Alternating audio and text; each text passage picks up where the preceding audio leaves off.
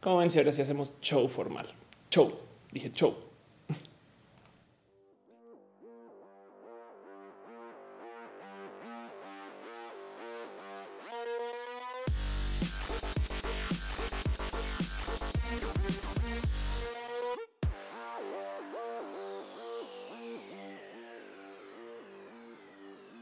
Hola, hola. ¿Me escuchan? Me dice René, bien perrona te ves. Hoy estoy norteñando. Gente, sean ustedes bienvenidos a Roja, el show que se hace literal desde mi hogar, en mi casita, que hago, muevo, pongo y edito y pongo esto porque se ve. Ah, ya sé por qué, porque soy una idiota. Eh, que edito, cambio y, literal modero, muevo y demás desde aquí, yo solita con esta laptop. Y bueno, también están eh, caro en el chat dándonos una manito. Va a quitarle este este filtrillo del blanco y negro eh, para que sirva de algo.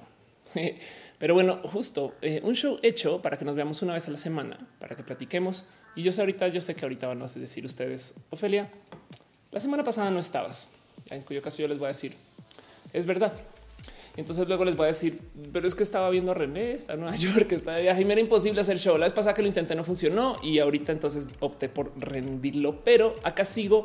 Roja se va a seguir haciendo una vez a la semana y en últimas se trata acerca de darnos ese abrazo, cariño y amor que nos damos una vez a la semana, porque en últimas este show es tan el que ustedes me vean a mí como el que yo les vea a ustedes. Me encanta leer de ustedes, me encanta platicar con ustedes y sobre todo, miren, la neta, neta, últimamente, estoy hablando últimamente hace meses, pero yo ya no elijo temas para roja basado en de qué vamos a hablar, no como de qué les voy a enseñar a los chavos, sino más bien ahora lo que hago es que selecciono temas de lo que quiero platicar. Para mí esto es más como, eh, no sé, una gran plática familiar donde los leo o les leo y básicamente me entero también un poquito de ustedes. Veo en el chat Hígado de Pato, gracias por estar acá. Jaime Vera, a Caro, Yasmín Rodríguez, José Suito, Clau, dice Monroe Roja, eh, a Hypebot, eh, veo que ya está acá. Gente que está siguiendo estas cosas, pero en Hypebot, claro, me está notificando un seguidor. Ok, Miguel Pulido dice un off core live para eso es exacto. Lógica computadoras dice sí. en fin, para los que no saben exactamente de qué va o se están preguntando qué onda con este show, pues literal es eso. En vez de hacer un stream como lo hacen muchas personas, que se trate acerca de explícitamente hacer preguntas y respuestas, a mí me gusta hacer un show formal. De hecho, em, y hoy voy a hablar un poquito de eso. Eh, yo hacía este show antes en una radiodifusora slash televisora y siempre tenía temas de como tiempo y de cómo no alcanzaba a salir todo y de cómo preparaba material y como que llegaba a casa con esa frustración. Entonces, pues por eso estamos aquí. Como sea, de todos modos, este show existe de nuevo para que nos demos mucho amor y tengo unas secciones un poquito ya, eh, ya ni tan, tan, ni tan bien seccionadas, la neta, pero pues tengo una serie de secciones que justo eh, son como gran parte de cómo funciona este show. Esto ya lo va a acabar cambiando, pero pues vamos a hablar un poquito acerca de un tema en particular. En este caso vamos a hablar del gatekeeping, que para los que no saben eh, es, eh, es justo la gente que se parece. Dice, ¿cómo no sabes qué es esto? Vamos a hablar un poquito de ciencia y tecnología, luego había lo LGBT y si al final vamos a tener esa sección de preguntas y respuestas que dije que no iba a hacer porque yo no sé qué les digo, me gusta mentir. Soy bien peligrosa. Pero bueno, como sea, nos vamos a estar moviendo a lo largo del show y sí, se está transmitiendo en varias plataformas. Hay chat, de hecho. Entonces, este show tiene muchas cosas eh, que suceden a la vez durante el show. Lo primero es, eh, como estamos en varias plataformas, estamos en YouTube, Mixer, Twitch, en Facebook eh, y si usted está viendo este show en recalentado en YouTube, eh, sepa que también estamos en Spotify. Es un podcast. Mucha gente me lo pregunta si ustedes lo escuchan en podcast o si escuchan podcast, pues de ese chance de saben, por lo menos decirle a alguien. Yo igual me encargaré de hacerlo a lo largo de la semana, pero pues justo es solo el audio. Entonces se pierden la experiencia. Perdón, audio escuchas. Eh, si quieren verme o ver el show, pues vayan a YouTube si lo quieren ver en, en, en Torrent o véanlo en vivo. Es los lunes en la noche, no siempre pero bueno, em, y justo cada plataforma tiene sus dinámicas de monetización y eso es eh, justo pues porque así son. Y de hecho aprecio mucho que me den tanto apoyo, cariño y amor. Todo ese dinero que me den ustedes, yo lo tomo y lo reinvierto en el show. Hoy estamos estrenando eh, nuevas luces, por eso, bueno, cambio un poquito las luces. Entonces, como que todavía no estoy bien y a gusto con cómo me veo. Siento que me siento que estoy un poquito quemada. Pero bueno, em, como sea, eh, todo ese dinero justo lo tomo y lo reinvierto en este show para que se vea más chido y más cool y que no se les olvide que en últimas yo estoy operando todo. Quizás algún día alguien vendrá a apoyar y demás, pero pues como sea, cuando alguien deja algún cariño o amor financiero en este eh, chat o en estos múltiples chats, pues nos damos las gracias con unas piñas, porque no hay nada más bonito que darnos piñas, porque no hay nada más cool que las piñas en la vida.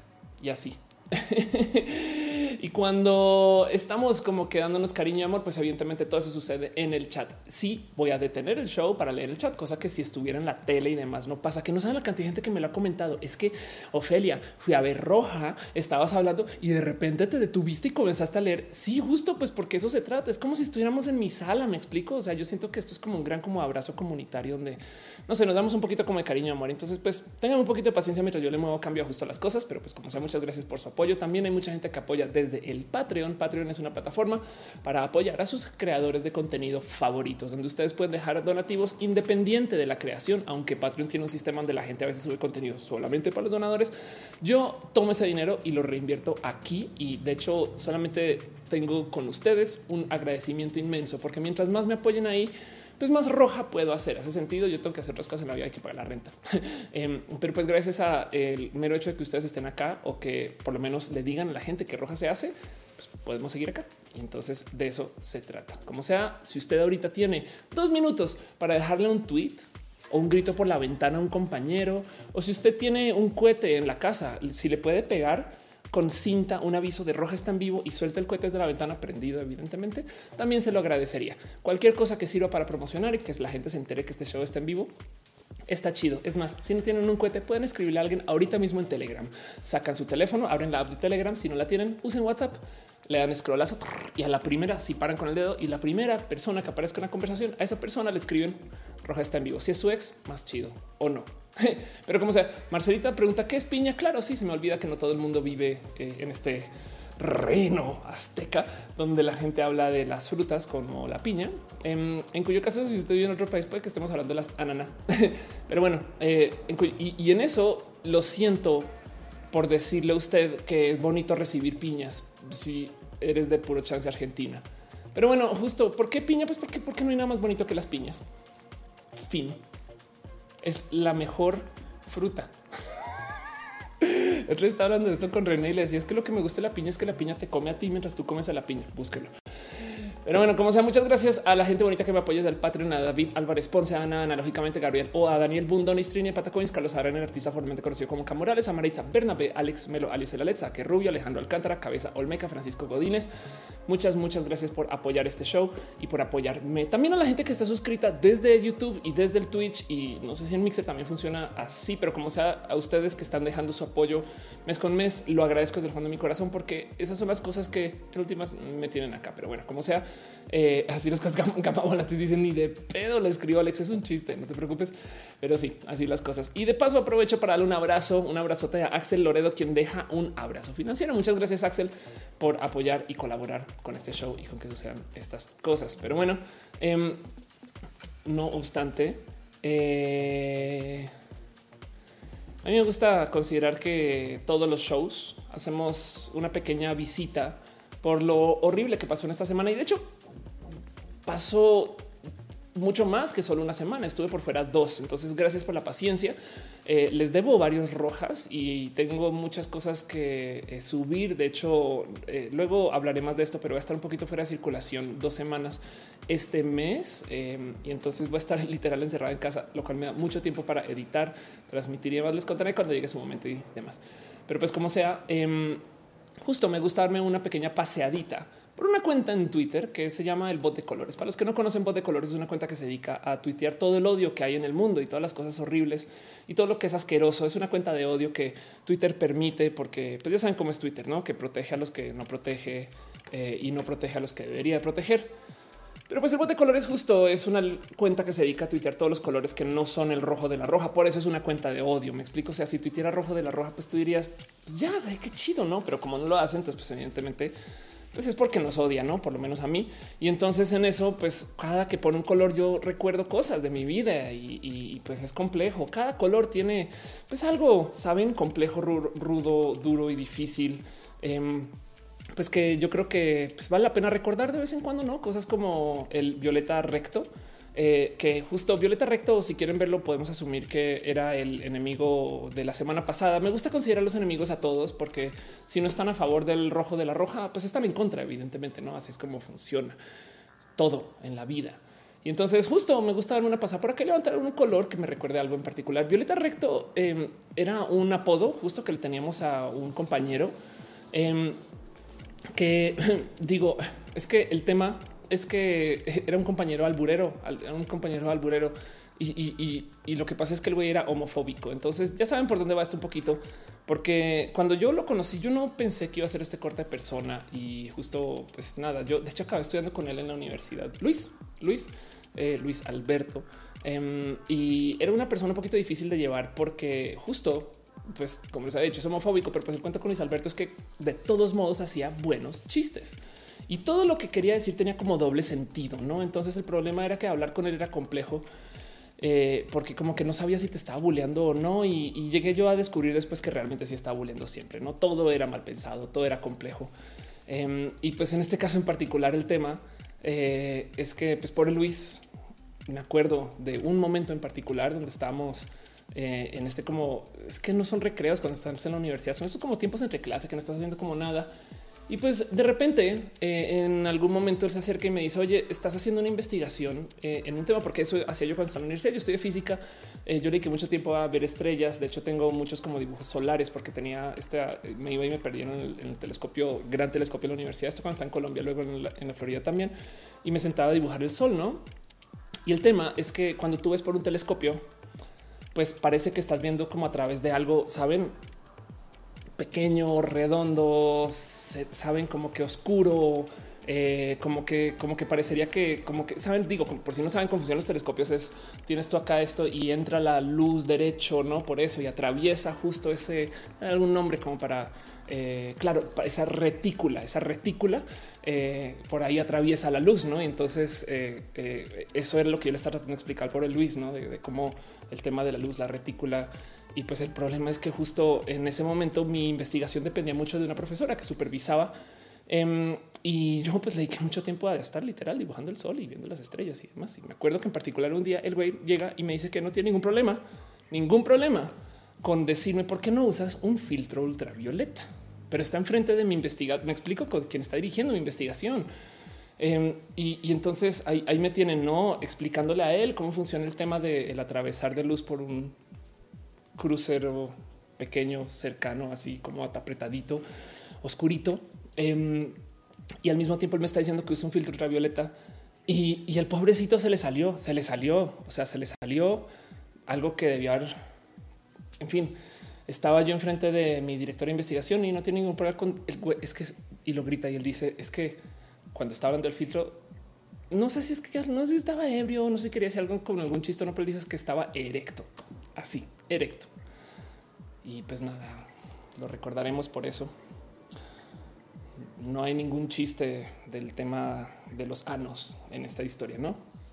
Pero así las cosas, esto es, eh, si quieren considerarlo así, el color enemigo de la semana. Si algo les fue mal ustedes esta semana, pueden culpar al violeta recto, pueden, pueden. Eh, pobre Luis nos recordará esto para siempre. Y por eso eh, cuenta, voz de colores te odio, porque pues tuitea siempre lo peor siempre lo peor. Dice Jorge Barrón es la polarización de fotones. Exacto. Exacto. Y pues bueno, si se quieren dar una pasadita por la cuenta. Y de hecho, ustedes no sé si saben, le pueden preguntar al bot de colores acerca de qué color, por ejemplo, que cómo me he visto hoy y les va a dar respuestas de estos colores que son totalmente verídicos, no como el magenta televisivo, naranja limón, el magenta aristotélico. Yo me acuerdo, de hecho, del cuento del magenta, aristotélico. Era súper difícil porque era justo el color en el que yo tenía que llevar mis cuadernos cuando estaba en el colegio. Y era complejo porque, pues, sabes, cuando llegas a la papelería, me puede dar dos cuadernos color magenta aristotélico. Es no, pues la verdad es que tenemos, tenemos magenta base, pero no magenta aristotélico. Es no, pues por favor, no es, complejo. Eh, la verdad es que por eso es que esta cuenta me es difícil de leer, pero pues todas las semanas hay que enfrentar a tus bestias y tus monstruos. Y por eso me doy una pasada por acá morado Paris Hilton. Me acuerdo, por supuesto, que tenía una amiga que no me prestaba sus colores morado, morado Paris Hilton, así las cosas. En fin, dice Falcón y Ophelia Monroe. Por fin me acordé el nombre. Sí, exacto. Dice Ale sé que necesita el violeta recto. Si yo soy un rojo incorrecto, siempre recto, nunca incorrecto. Ah, yo me pongo sola para estas cosas, pero bueno, en fin, eso. Em, y justo este mes en particular va a ser un mes rarito porque de nuevo voy a estar eh, un poco fuera de circulación dos semanas planeadas. Por consecuencia, estoy haciendo poco ahorita. En esas dos semanas tengo muchos videos para publicar porque voy a estar aquí en casita. Em, y entonces eh, ha estado pasando poco. Estuve de viaje y si me, estuvieron siguiendo en redes sociales, muchas gracias. O si me acompañaron, de hecho, estaba con René en Nueva York, que es muy bonito estar ahí en general, eh, donde sea que esté René. Pero como sea, em, entonces tengo muy poquito que anunciar en esto que yo llamo mi sección de eh, promoción desvergonzada. No obstante, porque la roja es la roja y todavía hace cosas en la semana. Em, dos cosas que les quiero compartir que pasaron esta semana que sería súper chido si se pueden dar una pasadita, porque la verdad es que en ambos casos fueron invitaciones muy bonitas. La primera es que nadie más y nadie menos que Gerudito eh, quien eh, de paso está haciendo un proyecto de contenidos con Pau del Castillo, que es una persona espectacular. Jeru también con Jeru me presenté en el, cine tonal hacer comedia. Tengo mucho cariño, pero pues tienen un podcast.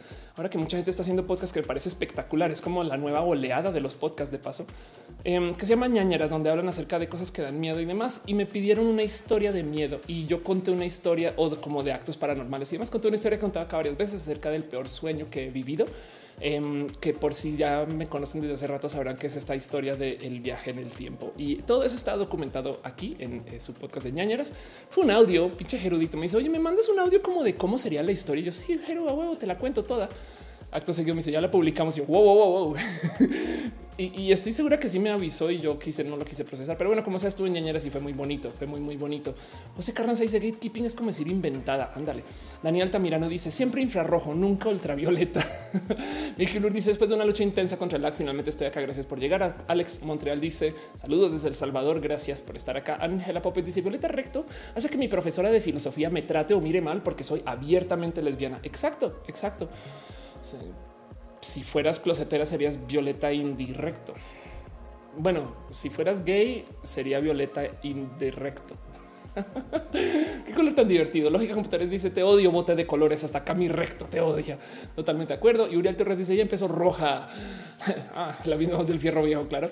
Em, que de paso saben que ahora que lo pienso, no ha vuelto a pasar el güey de los tamales, que, son, en fin, así las cosas. Em, y Paulina Enciso dice tarde, pero seguro gracias por estar acá. Fabio dice eh, con un canvas un diagnóstico, pero no rápido. Sí, sí, de hecho viene todo eso. Y justo Jazz Rodríguez dice cuál es el color que vamos a odiar ahí. Vamos a odiar a nadie más y a nadie menos que al violeta indirecto, este que es el peor color de todos. Es el, color más odiable de la existencia.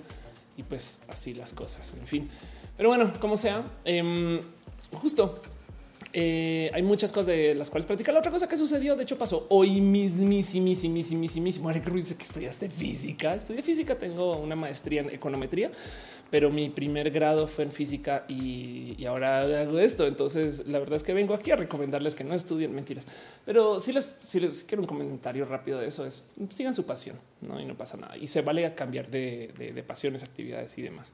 Y justo yo creo que quiero hablar mucho de eso en particular, porque tengo un tema así como muy enredado que me pidieron la semana pasada, pero ya voy con eso.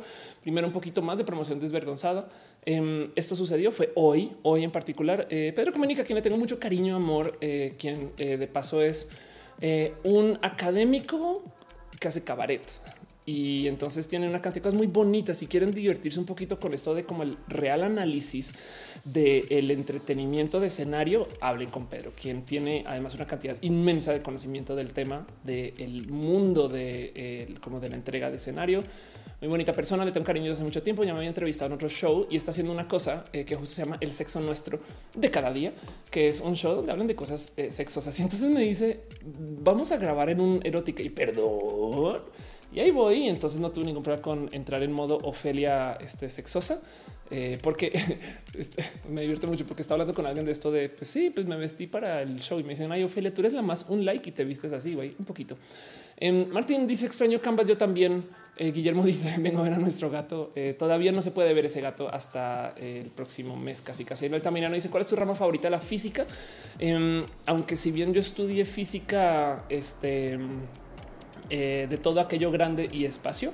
La verdad es que ahorita estoy intrigadísima con física de cosas pequeñas porque hay una cantidad de logros de ingeniería que están permitiendo que se vean muchas. O sea, ya tenemos una medida, como digo, son potenciales, pero podemos ver un átomo. Me explico. En fin, en fin, dice Roma Queen, ¿para cuándo la dragueada? Tú dime, yo estoy ya, ven, me dragueas en vivo en roja y así las cosas. Y pues bueno, como sea justo, em, esto pasó hoy, entonces fui a ver a Pedro Cominic. Gracias por venir Roma de paso. Em, y esperen a que esto salga. Fue, como muy bonito, se los quería compartir. La verdad es que hay mucho que hablar de esto desde, y yo creo que eso se va a volver un video para diagnosis, el, aceptarte sexy es raro. Em, pero bueno, eso es otro tema que todavía no es, eh, como que no lo he digerido lo suficiente como para algo así. Eric Ruiz Medina dice nanobots acaso, nanobots, exacto.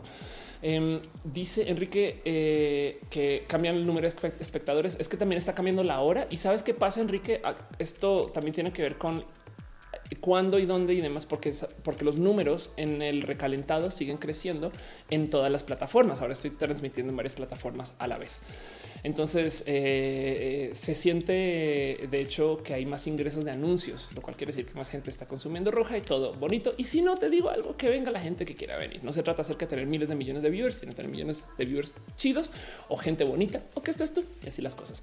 Pero bueno, Alex Arena dice dónde está el gato. Me perdí eso. El gato está ahorita bajo cuidado de alguien más em, porque yo voy a estar fuera de comisión unos días. Así las cosas. Em, pero bueno, en fin, como sea, de todos modos, eso es eh, eh, todas las cosas como de nomás como calentamiento del show. Y ahora sí que viva el rock and roll y arranquemos este show formalmente. Muchas gracias, Jesse Green, por la frase. Em, y de nuevo, quiero hablar de muchas cosas en particular, pero vamos a arrancar con un tema em, que me gustaría nomás considerar eh, misteriosamente poco presente, poco, poco presente para lo gran tema que es raro. Pero vamos a hablar de una cosa en particular que se llama el gatekeeping. ¿Saben lo que es el gatekeeping? De paso, me gustaría nomás dejar la pregunta ahí. ¿Han escuchado el término antes? Angela Papi dice un drag en vivo. Espero ver eso. Sería chido. Rivas mi vida dice acá haciendo mi tarea mientras te escucho. Voy a hacer tu tarea. Voy a hacer tu tarea. Así las cosas. Adiós. F, Falconi dice eh, ¿Qué dice F Falconi? Perdón. Eh, escuchas así las cosas con Barkentin y Risco. No siempre, no siempre porque no puedo madrugar tanto y así las cosas. y dice Julio. Hola Ritsuko. Pero pues sí. Pero pues bueno, volviendo eh, a lo que estaba diciendo, quiero hablar un poquito del gatekeeping, que es un término que, eh, a ver, no más por les muestro a qué me refiero. Es el gatekeeping. Em, es un término complejísimo de aterrizar porque primero que todo sucede mucho. Pero además es un término que existía para fines de comunicación en eh, todo esto, lo noticioso y como que está como filosofía de la comunicación, como que investigando un poco me topé con una cantidad de literal profesores eh, hablan de la comunicación diciendo no en el gatekeeping, cuando en los noticieros buscan quién comanda y dice wow, wow, wow, espera.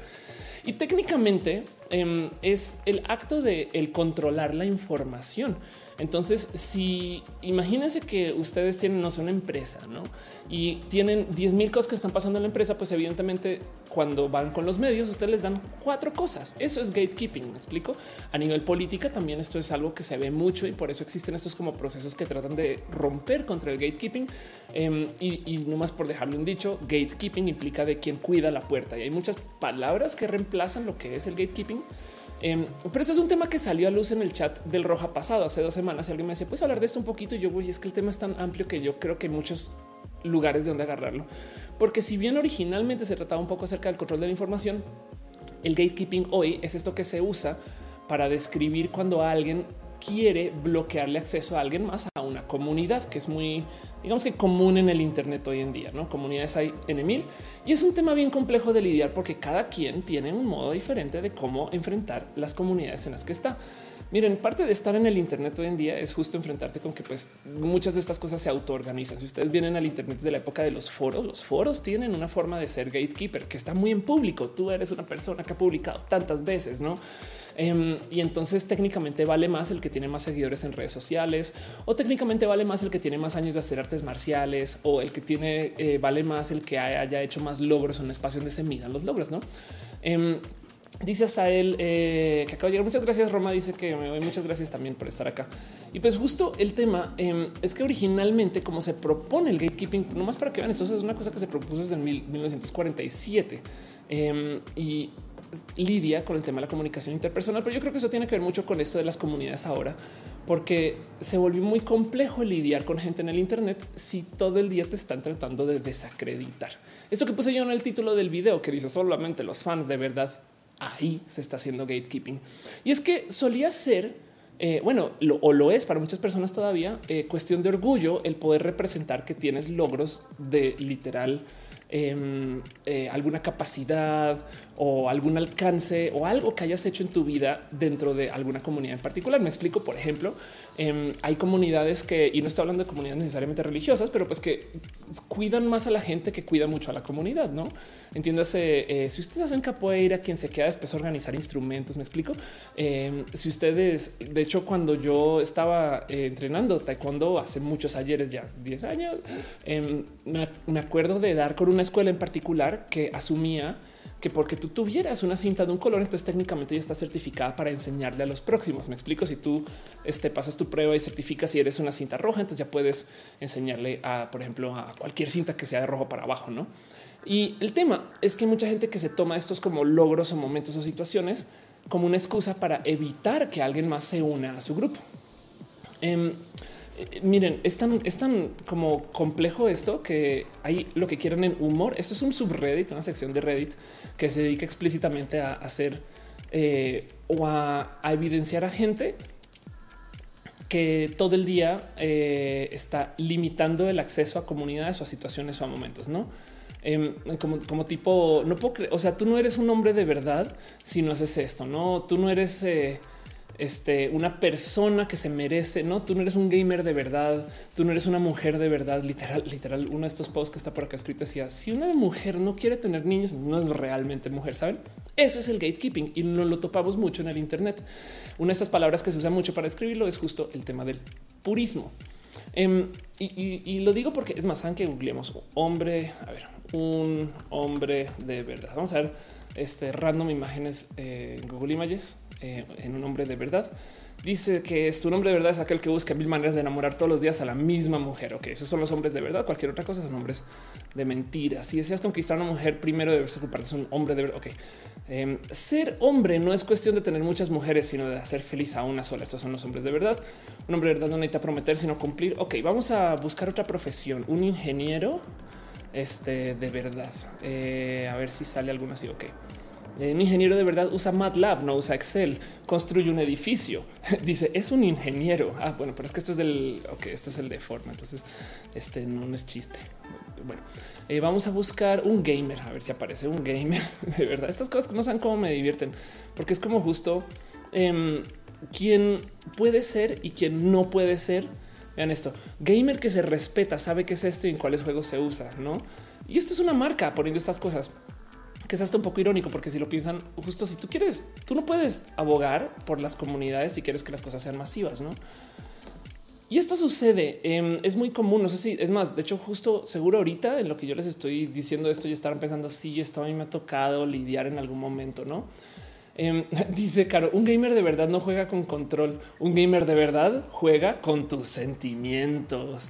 Dice Enrique Cafalacio, el falso escocés para explicar el gatekeeping. Ándale, total. Eh, Miki dice aprovecho. Caro dice eh, de qué están hablando. Eh, este José González dice que lo título. Muchas gracias. Y pues sí, justo miren, o sea, yo sé que en WikiHow hay una cantidad de como troleísmo. No hay gente que pone todo tipo de cosas acá, pero no se han convertido. Es como detectar, cómo identificar un poser, poser veniendo a ser alguien que se está haciendo pasar. O sea, que no es un gamer de verdad o que no es uno. Entonces, después detectar si está pasando por modas específicas, busca nombres de marcas específicos, no?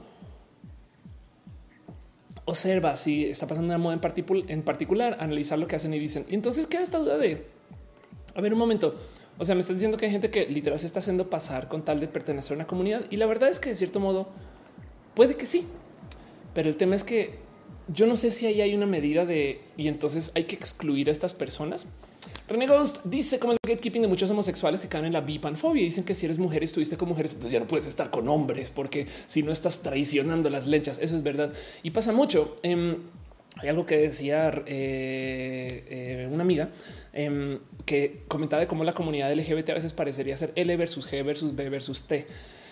Em, Agnes Torres. Y el cuento es que cuando yo habla con ella de esto hace muchos ayeres, ella también me decía es que el cuento es que cada quien entra a la comunidad LGBT a defender solo su letra y está como en esta batalla de no, no, no, pero por consecuencia yo solo estoy aquí. Uno de estos eh, momentos bonitos del tema de la batalla contra el gatekeeping, eh, un caso en particular donde Rob Zombie habló acerca de Baby Metal, que por si no saben, este Baby Metal en particular es eh, una banda específicamente divertida. Eh, bien, o sea, dense una pasadita, pero el caso es que en algún momento eh, alguien justo dice, güey, o sea, perdón, pero pues esto no es ser un metalero de verdad, no es, es, de güey, qué pedo. O sea, cómo se te ocurre? Y Rob Zombie aparece para decir, güey, no manchen. Esto es, perdón, pero esta gente, estas chavas tienen mucho más rock que tú. Y eso también es algo que no como que te salta un poquito el güey. Qué pedo que hay gente que pertenece a la comunidad que quiere defender a la comunidad, no? Porque son esos que dicen que esto puede ser y que no puede ser. Y entonces aquí la pregunta es quién te avaló a ti para poder decidir quién se está y quién no está. Pero pues como sea, el tema con el gatekeeping es que por lo general la actividad general de quien es gatekeeper es querer minimizar a alguien más o a los sentimientos de alguien más con tal de tú defender los tuyos, ¿no? Entiéndase eh, en que yo le digo a alguien que no puede pertenecer a mi grupo selecto, entonces yo me estoy enalteciendo en el que yo al sí cumplir con lo que yo te digo que tú no, entonces ahora yo realmente estoy diciendo, mira cómo yo soy más especial que tú, usando muchas palabras para enredar ese sentido. Dice Lisa de que estamos hablando del gatekeeping. Jorge Barrón dice como las peleas de, ah, de trans versus travesti que dicen eh, que odian que las confundan. Sí, eso es verdad. Nomás explico un poquito lo que dice Jorge Barrón. Hay muchas mujeres trans que literal les da como un como hasta dolor de estómago de no, yo no soy solo travesti, no? Y es de pues es que no es una carrera. Me explico. O sea, no es como que gana el que o la que transicione más. Me explico, sino que se cuelgan en su como quererse diferenciar y entonces dicen que ser una trans de verdad. De hecho, hay un término em, para estas muestras que se llama truscom, em, que es eh, mujeres suelen ser mujeres, eh, pero bueno, gente trans, la verdad. Em, que se para decir es que tú eres trans solamente hasta que te operes y tengas las hormonas. Y es de güey, hay mucha gente trans que no clasifica con eso. Entonces no lo son. Más me explico. Em, aquí está. Eh, aquí está Truscom, por si no, nunca habían escuchado esto, que es una situación también horrible. No, entonces tienes toda la razón, toda la razón. Dice Dale Caro, el valor moral lo dan los años, no? O sea, los puristas, yo tengo tantos años en esto, pero tú no puedes ser porque bla, bla, bla. Justo. Entonces, pues volviendo al cuento, el gatekeeping es eso. La idea es minimizar a alguien más basado en qué tanto hacen o no hacen. Y, el cuento es que se puede volver muy incómodo cuando se trata de cosas que tú no puedes ni siquiera controlar. Porque una es no tener entendimiento de una situación que eso de por sí es injusto. No es como de, ah, o sea que si eres gamer porque no sé, juegas de noche, no? O, juegas eh, cosas que no se consideran buenos juegos. No hay gente que juega los Sims y entonces dicen eso no es ser un gamer de verdad. Dicen no mames, voy a jugar los Sims es el gamer. Fin. Em, y otra cosa es cuando ya depende de cosas que tú no puedes controlar, que literal. Y yo sí he visto mucho esto, gente que dice es que, a ver, si tú eres menor de 30 años, no puedes ser fan de Star Wars porque no te tocó ver. Y es de güey, hay gente que tiene 32 años que está diciendo que igual no vio las pelis cuando salieron el cine. Me explico. Es, es como que según quién, quién te avala a ti para limitar el acceso a las comunidades. Entonces, miren, antes de arrancar, eh, también aclararnos mucho con esto. Sí quiero dejar en dicho dónde me paro yo en todo este debate y discusión. Tú puedes pertenecer a cualquier comunidad que quieras, así sea desde el intento la verdad es que todo se forma y se educa y se, crece y se hace, ¿no? Y yo sé que hay unas secciones, hay unos lugares donde se mantienen como estándares de elitismo para entrar, ¿no? Evidentemente no puede cualquier persona llegar a, decir, es que yo me siento cirujano, por consecuencia entonces quiero ir a, pero afortunadamente sí existen caminos para que puedas desarrollarte internamente. E, el tema es que decirle a alguien que no puede pertenecer em, solamente con fines de enaltecer su posición, pues es entonces roto. Y lo digo porque hay mucha gente que está indispuesta a aceptar y vivir el cambio. Y eso es de lo que quiero hablar hoy en particular. Algo que he hablado desde muchos otros ángulos en este show, pero pues que cuando me comencé a asomar por esto dije, no puedo creer que esto aquí también sea parte de como que por fin entendía la gente que hace gatekeeping. Lo digo, por ejemplo, porque mucha gente salió a llorar y gritar y a patalear y a decir que la nueva Ghostbusters con chicas le arruinaba la niñez a muchas personas.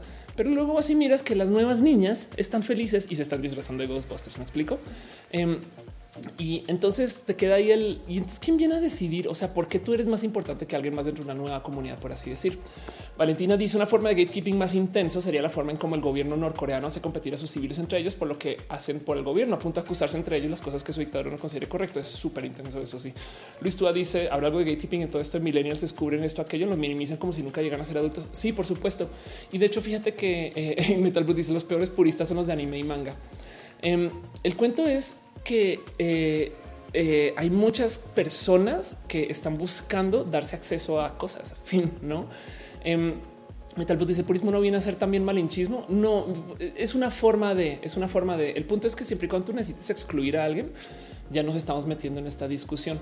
Em, es que, es que fíjate que justo el tema de minimizar a alguien por su edad es cruel, no solo porque, perdón, pero la edad no, significa nada. Saben, miren, mi padre tiene 67 y eh, años ya y él fue programador eh, de hecho, tiene un doctorado en este, termodinámica y fluidos. Yo lo buleo y le digo que sí estudió para hacer jacuzzi, pero el cuento es que mi padre es una persona que se formó programando y al sol de hoy todavía es un ávido usuario de tecnologías. Y veo mucho tiempo, veo por todos lados gente diciendo, claro, es que la, generación mayor no son usuarios de tecnología, no, no pueden.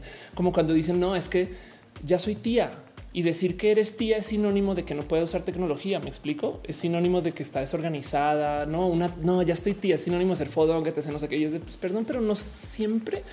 Pero como sea, em, el tema es que si tú buscas literal minimizar el acceso a alguien, em, e, edad es una de estas cosas que son rudas y complejas de entender. A la gente LGBT de paso, a muchas veces se nos busca infantilizar eh, y entonces el decir que una persona es un adulto de verdad es que ha sufrido mucho, que es el modo más complejo de vivir el gatekeeping, ¿no? Mira todo lo que yo tuve que pasar para ser este adulto mayor. Y tú acá en la lela no es después, voy, perdón, pero es que mi vida es muy diferente y justo por eso a la generación millennial les cae tan mal que no estén haciendo cosas de adulto que implican todo este sufrimiento. Pero el tema es que la generación millennial, si algo ha aprendido, sobre todo en estos últimos años, es que no es que no quieran chambear, güey, es que no hay dónde, no es que no quieran hacer más varo, es que no hay cómo. Eh, o, si lo hacen, los gastos son infinitos porque préstamos universitarios, préstamos de eh, inversión, préstamos de la vida en general. La vida millennial es muy rudo. Creo que creo que la generación millennial es la primera generación que gana menos dinero que su generación anterior. Me explico por muy, o sea, cosa que no va a pasar mucho tiempo. Em, y esto tiene que ver en cómo la generación baby boomer literal se quedó con todo el varo y el capital eh, y, una cantidad de recursos y no lo sueltan. No es muy normal en la generación baby boomer que se hable de eh, que tienen varias pertenencias en cuanto a bienes raíces o fincas raíces o colombianos. Y en la generación millennial a duras penas se puede pagar la renta. ¿no? Entonces, si tú estás sufriendo para esto, pues a qué horas vas a tener niños? ¿no? Y, la generación millennial, justo por ser una generación empobrecida, le ha tocado comenzar la vida después, que ha traído cosas muy bonitas de observar, como por ejemplo, si tú sigues jugando videojuegos hasta una adultez, cuando se supone que ya no puedes jugar, igual y la pasas mejor. Entonces la generación millennial tiene una formación muy diferente a la anterior también. Em, es muy divertido observar como por ejemplo eh, tenemos coworking, sí, güey, porque estamos compartiendo oficinas, porque tener una oficina para ti, güey, qué lujo, no mames. Tenemos co-living, porque lo mismo con los depas, ¿no? Pero bueno, el caso es que justo también es una forma de gatekeeping. Cuando la generación anterior le dice a la generación millennial es que güey, tú perdón, pero tú no has sufrido tanto como yo. Luis Túa dice todos los ingenieros minimizando quienes estudian carreras de arte similares. Totalmente de acuerdo, como si no fueran profesionales. Dice Enrique, eh, todo gatekeeping utiliza falacias lógicas, no son reales, pero se presentan como tales. Em, creo que vamos a aprender a pensar y repensar. Sí, yo quiero hablar un poquito de eso. Ya voy para allá. Eh, Carla Paola dice te quieren hacer menos porque eh, te gusta la cultura pop. Sí, una de esas cosas en particular. Miren, con la que yo estoy muy enfrentada ahorita, justo. Eh, ahí están las guitarras, ¿no? Y hay otras por acá. No saben cómo em, me choca y tengo muy atravesado mi corazón la cantidad de gente que me ha dicho en la vida, y esto es como muy común, esta cultura existe, que si tú vas a estar en cualquier rubro del entretenimiento te va a ir mal y está mal visto versus tener un trabajo godín, ¿no?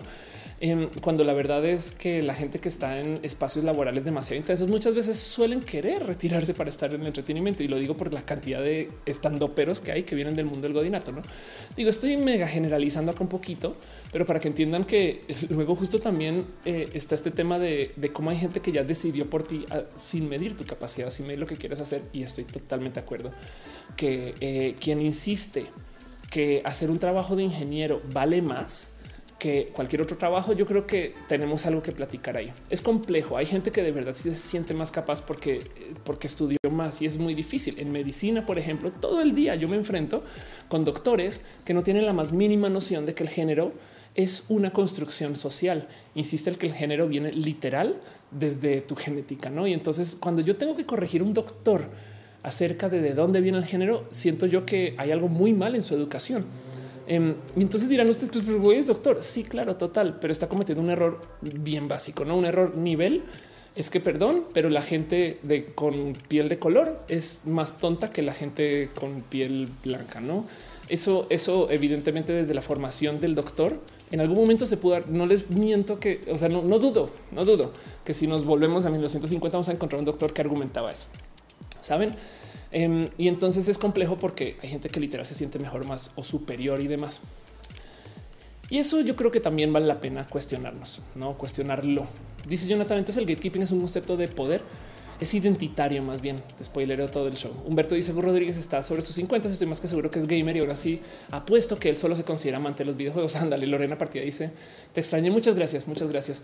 Llegué tarde. Gracias por estar. Emprender está mal visto y tanto estudié para no tener trabajo. Exacto. Pero del otro lado, del otro lado, eh, Bill Gates es emprendedor, Steve Jobs es emprendedor, no es como de emprendedor, rompe con no es como es, es este cuento de sé tú mismo, no tanto.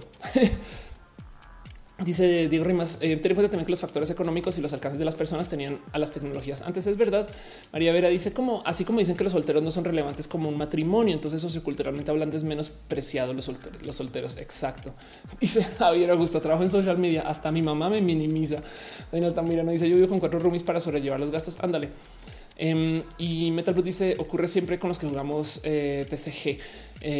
Em, Sí, el cuento con lo con el con el rubro del gatekeeping es que se vuelve muy complejo cuando estás enfrentando un poco el justo eh, no más el cómo vivirlo. Y, lo digo porque no, no siempre, eh, eh, o sea, hay partes para situaciones donde igual me senté a pensar en voy a casi está chido que exista un poco de gatekeeping. Es como una rara conclusión con este tema. Pero bueno, primero que todo, quisiera también eh, discutir esto con ustedes y hacerle la pregunta, porque, porque lo primero es cuando comencé a investigar este tema, pues fui a ok, qué es el gatekeeping, dónde viene, no saben cómo me rebasó que exista tan poquita información, sobre todo en español. Pero luego dije, ok, pues es porque no hay, no hay palabra en español, no? Entonces eh, acá eh, me gritan Rubí, se nos surge una palabra y sí es verdad, no? Entonces comenzaron a llegar propuestas, propuestas muy divertidas de paso. Em, Marvin dice: Les decimos cuida rancho, cuida rancho, porque no es alguien que está diciendo, güey, perdón, pero para entrar al rancho tienes que cumplir con estos 10 requisitos que tengo acá. Otras propuestas que llegaron en redes sociales, a ver si a ustedes se les ocurre alguna. Em, Elmer dice cadenerismo. Em, Caro dice sostiene puertas. Eh, Cata, eh, Cate Patacona, eh, quien de hecho se retornó, pero no, eh, la, Patacona dice portero.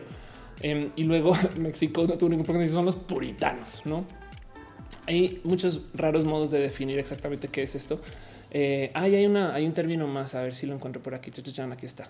Ok, en esta wiki lo definen como la gente guarda barreras, no?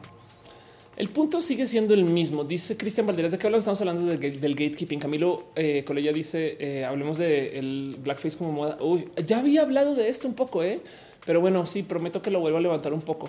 Em, en fin, Caro dice el problema del gatekeeping es que ahora todo tiene que ser mediocre. O sea, aparte de la media, todo lo extraordinario para abajo, para arriba está mal porque es diferente. Eh, Ángela Popi dice cuida rancho, me lo quedo. Yo también eh, de todas las propuestas me quedo con la propuesta norteña. Metal Blue dice bueno, al fin creo que también es un poco agradable ser centro de atención y sentirse diferente, el único siendo blanco y único siendo blanco del purismo. Sí, claro, total. Em, y más porque dice puristas, creo que la más parecida en español. Clau dice exclusivistas. Enrique acá dice cadenet. Puede ser, exacto. Entonces, primero que todo eso, todo eso eh, tiene que estar ahí presente. Y lo digo porque luego a ver, el purismo, el, el, eh, el, cuidarranchismo em, es bien miope en general. Digo, piensen ustedes que si se tratara del ser puristas, toda esta gente que defiende las tecnologías y demás, porque vámonos con el estereotipo del chaval que se afierra a que a mí no me cambia mi mundo de la manga o a mí no me cambia mi mundo de la tecnología. Yo sé que todos ustedes conocerán o saben o son o han estado con alguien que defienda una tecnología de programación este, o de algún rubro relacionado con la tecnología. Y aún así, irónicamente, en el mundo de la tecnología tienes una cantidad de cosas que lidian con el literal eh, concepto de lo disruptivo. De hecho, lo disruptivo se busca mucho cuando tú emprendes, que me parece muy divertido de, ver, no como que se supone que tienes que cambiar el, juego, pero a la vez tienes que defender la tecnología. Es raro, es raro. Niyo Luna dice exclusivistas. Me gusta más. Ándale. Eric dice hablaron de PayPal en México. No, y siempre se me olvida. Pero bueno, Sara León dice podría semejarse el término falacia. Es una mentira que parece ser verdad, puede ser. Eh, dice René que le gustó el cuento de la propuesta norteña. Sí, por supuesto. Eh, y eh, dice Ariel Rosas, ¿cómo es un cuidarrancho de verdad? este, claro, tienes toda la razón. También podemos definir exactamente cómo es. Em, y miren, les digo porque justo todo esto atenta contra los crecimientos de comunidad. Yo soy mega fan de Overwatch todavía, aunque no juego hace mucho tiempo, pero eh, el punto es Overwatch, por ejemplo, es uno de estos espacios donde tú juegas en línea y te topas con mucha gente que está defendiendo el cómo deberías de jugar. No em, para los que no saben, tú entras, vas a jugar y, y tienes que elegir un rol con quien, donde te alineas con cómo va. Y hay varias como estrategias, pero a fuerzas todo el mundo quiere que tú juegues con cierto tipo de estrategias porque son las únicas que funcionan. Bueno, es un poquito la negociación de cómo jugar también, no es como si, o sea, si fuera tan libre el juego de por sí, sería el equivalente a llegar a jugar foot y que de repente el, no sé, el arquero diga, güey, déjame llevar la delantera. Es de wow, wow, espera, espera, hay roles, no? Em, entonces, eso también entiendo un poquito por dónde viene, pero del otro lado, cuando tú haces cuidarranchismo, no voy a quedar con esa palabra, cuando tú haces cuidarranchismo o cuando tú haces exclusivismo, atentas contra el crecimiento de la comunidad. Esto es lo más, yo creo que, o sea, no entiendo por qué esto no es tan claro. Eh, si tú, por ejemplo, insistes que los videojuegos son solo para niños o para hombres, em, luego no te puedes quejar que el videojuego venda poco, ¿no? Si, eh, el, el, cuento es que la, aceptar la diversidad es lo que permite que las cosas de cierto modo busquen caminos para crecer. Es muy importante porque luego justo aquí es donde la eh, gran como cultura del crecimiento donde sea lo que sea que estés haciendo va a llevar a que exista más de lo tuyo. No, eh, si tú, por ejemplo, eres, no sé, eh, em, tú haces surf de viento, güey, eres windsurfista em, y te la pasas diciendo a la gente que un windsurfista de verdad la gente que nació en este estado de Estados Unidos, y, y, por algún motivo logras vender eso y convences a la gente de eso, pues entonces luego no te asombres que la gente no quiera ser windsurfista si es así de tóxico estar. Em, y, entonces si la gente no lo es, pues solamente vas a tener un poco acceso a lo mismo que tú estás queriendo defender, ¿no? Entonces también es miope por eso. Las comunidades siempre funcionan mejor cuando crecen. Y yo creo que donde es más rudo de enfrentar el tema de eh, los eh, de los cuidarrancherismos o cuidarranchismos es cuando te topas con que esto ahora se está automatizando. Y el cuento es que em, hay muchas situaciones y hay muchos momentos donde se diseña software alrededor del que las cosas se mantengan específicas. Cuando tú trabajas con el rubro de marketing en Internet, mientras más específico sea un segmento, más chido. O sea, si tú sabes que hay, no sé, mujeres divorciadas de Chihuahua, güey, un grupo en Facebook. Pues tú quieres mantener ese grupo así, exclusivo, porque tú le puedes mercadear directamente a ese grupo de gente. Si de repente te topas con que en el grupo están y sus esposos, es de wow, wow, wow. Entonces ahora ya tienes que cambiar el mensaje y por consecuencia hay un incentivo inmenso para segmentarnos aún más de lo que existe desde lo natural eh, en sociedad, no? Y eso lo vivimos hoy en redes sociales. De hecho, existe esto que lo he presentado acá miles de millones de veces, pero lo voy a poner aquí que se llama el filtro burbuja, donde básicamente es el cuando esta situación que se vive cuando tú usas un sistema de consumo de contenido cualquiera, digamos que Google Noticias, Yahoo Noticias o Twitter mismo. Y si tú consumes noticias, digamos que sean solamente de índole de izquierda, entonces él solamente te va a servir contenido que sea de izquierda, porque asume que no vas a leerlo de la derecha. Y entonces no te estás ofreciendo o no te estás acercando o no te estás empapando de lo que está pasando del otro lado. Y esto se vuelve muy complejo porque técnicamente eso comienza a fomentar el tribalismo. Y este tribalismo es el que actúa como ranchista. Me explico. Técnicamente el algoritmo nos está enseñando a, que tenemos que pertenecer a un grupo. Y lo digo porque justo el pertenecer a un grupo pues puede ser eh, de nuevo miope. Em, consideren, por ejemplo, esta rarísima situación que me envió Frank Nava, que me decía que topa con que en algún momento en Twitter les dicen por qué no simplemente bloquean todos los tweets que sean neonazi de Twitter. Así fin.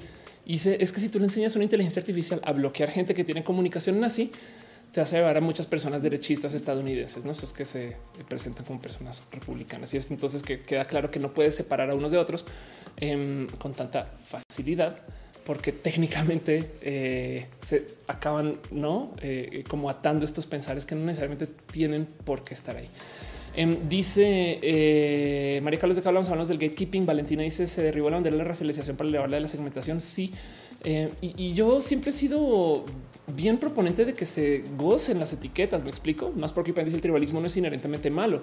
El ser que se crea en reflejo al colectivo, nada, existe en el vacío, puede ser un poco. Luis Tuda se aplica para todo, como la nacionalidad, que ser estadounidense, ser caucásico, italiano, cherokee, que ser mexicano, ser montaño, ser cedefeño, ser cedefeño. Está buena esa porque no es ser cedemequiseño, sino ni de feño, sino es ser cedefeño. Y los afromexicanos, ¿qué onda? No? Sí. Y el problema que entonces el por qué me gusta considerar todo este debate es porque eh, todo esto sucede gracias a que la gente volvió esto del pertenecer a ciertas comunidades identitario. ¿A qué me refiero cuando que algo es identitario? Es que es algo que te define, algo que te eh, que, que, tú tienes, que en últimas es lo que eres. Es un sentir raro y es algo que viene desde lo psicológico que está puesto sobre quiénes somos y que evidentemente Em, pues funciona en, muchos en muchas situaciones como actos de validaciones. Claro, yo soy una persona muy, eh, no sé, eh, emocionante, no? O yo soy una persona eh, que no sé, muy pensante. Yo soy una persona, no sé lo que se les va ocurriendo. Perdón que me cuelgue tanto de este ejemplo, pero el tema de justo de el quién, quién es un gamer, quién puede ser gamer, quién no puede ser gamer Em, siempre me llama mucho la atención, también en parte porque yo me acabé retirando un poquito de lo tóxico que es el mundo del video de los gamers. Y digo retirando porque si se fijan ahí están todas las consolas, güey, por si algún día quieren hacer su mini, qué onda. Em, ha sido gran parte de mí, pero retirarme de esto me ha dado mucha paz por la cantidad de gente que insiste que yo no puedo ser eh, alguien que pertenece a su comunidad. No, cuando juegas en línea te dicen todo tipo de cosas, juegas con eso y, y algún día debería devolver y eso va a suceder. Pero justo me agarro de acá porque siempre me da mucha risa este cuento de cómo se insiste que no existan mujeres en el gaming, no? Y no sé si ustedes lo tienen presente, pero eh, y esto es una estadística estadounidense. El 46 de la gente que juega videojuegos en Estados Unidos es mujeres. Me explico, es casi la mitad, güey, no como para que la gente diga, no es que no hay mujeres. y, este cuento de no es que si tu amigo juega a los Sims, entonces es tu amiga, no? Es no y es de güey, no mamen. En, caso de que ustedes digan sí, pero en México eso que ni el caso Ofelia, pues bueno, no es que lo tengan claro. El 41 de los eh, de los videojugadores en México son videojugadoras, no? Y lo digo justo porque em, son estas cosas que dices, ¿quién realmente es el gamer? No, Como para que digan qué es ser gamer, de dónde viene. Es una etiqueta que pues, se le puso un grupo para venderle más, pero me da mucha risa porque luego lo usan con hardware cuando quieren vender PCs y demás, que de repente te dicen esta es una laptop y al lado te ponen la laptop con el sticker rojo. Esta es la de gamers. ¿Y qué tiene el sticker rojo? Güey, este que, pero justo de repente la laptop es más cool porque es para gaming em, y, teniendo tantos usos para el hardware, no? Eso me divierte mucho. Em, dice este Metal una blogger llamada Sanchan es gamer, es lo anda así. De hecho, hace cosplay, es bien chida Sanchan.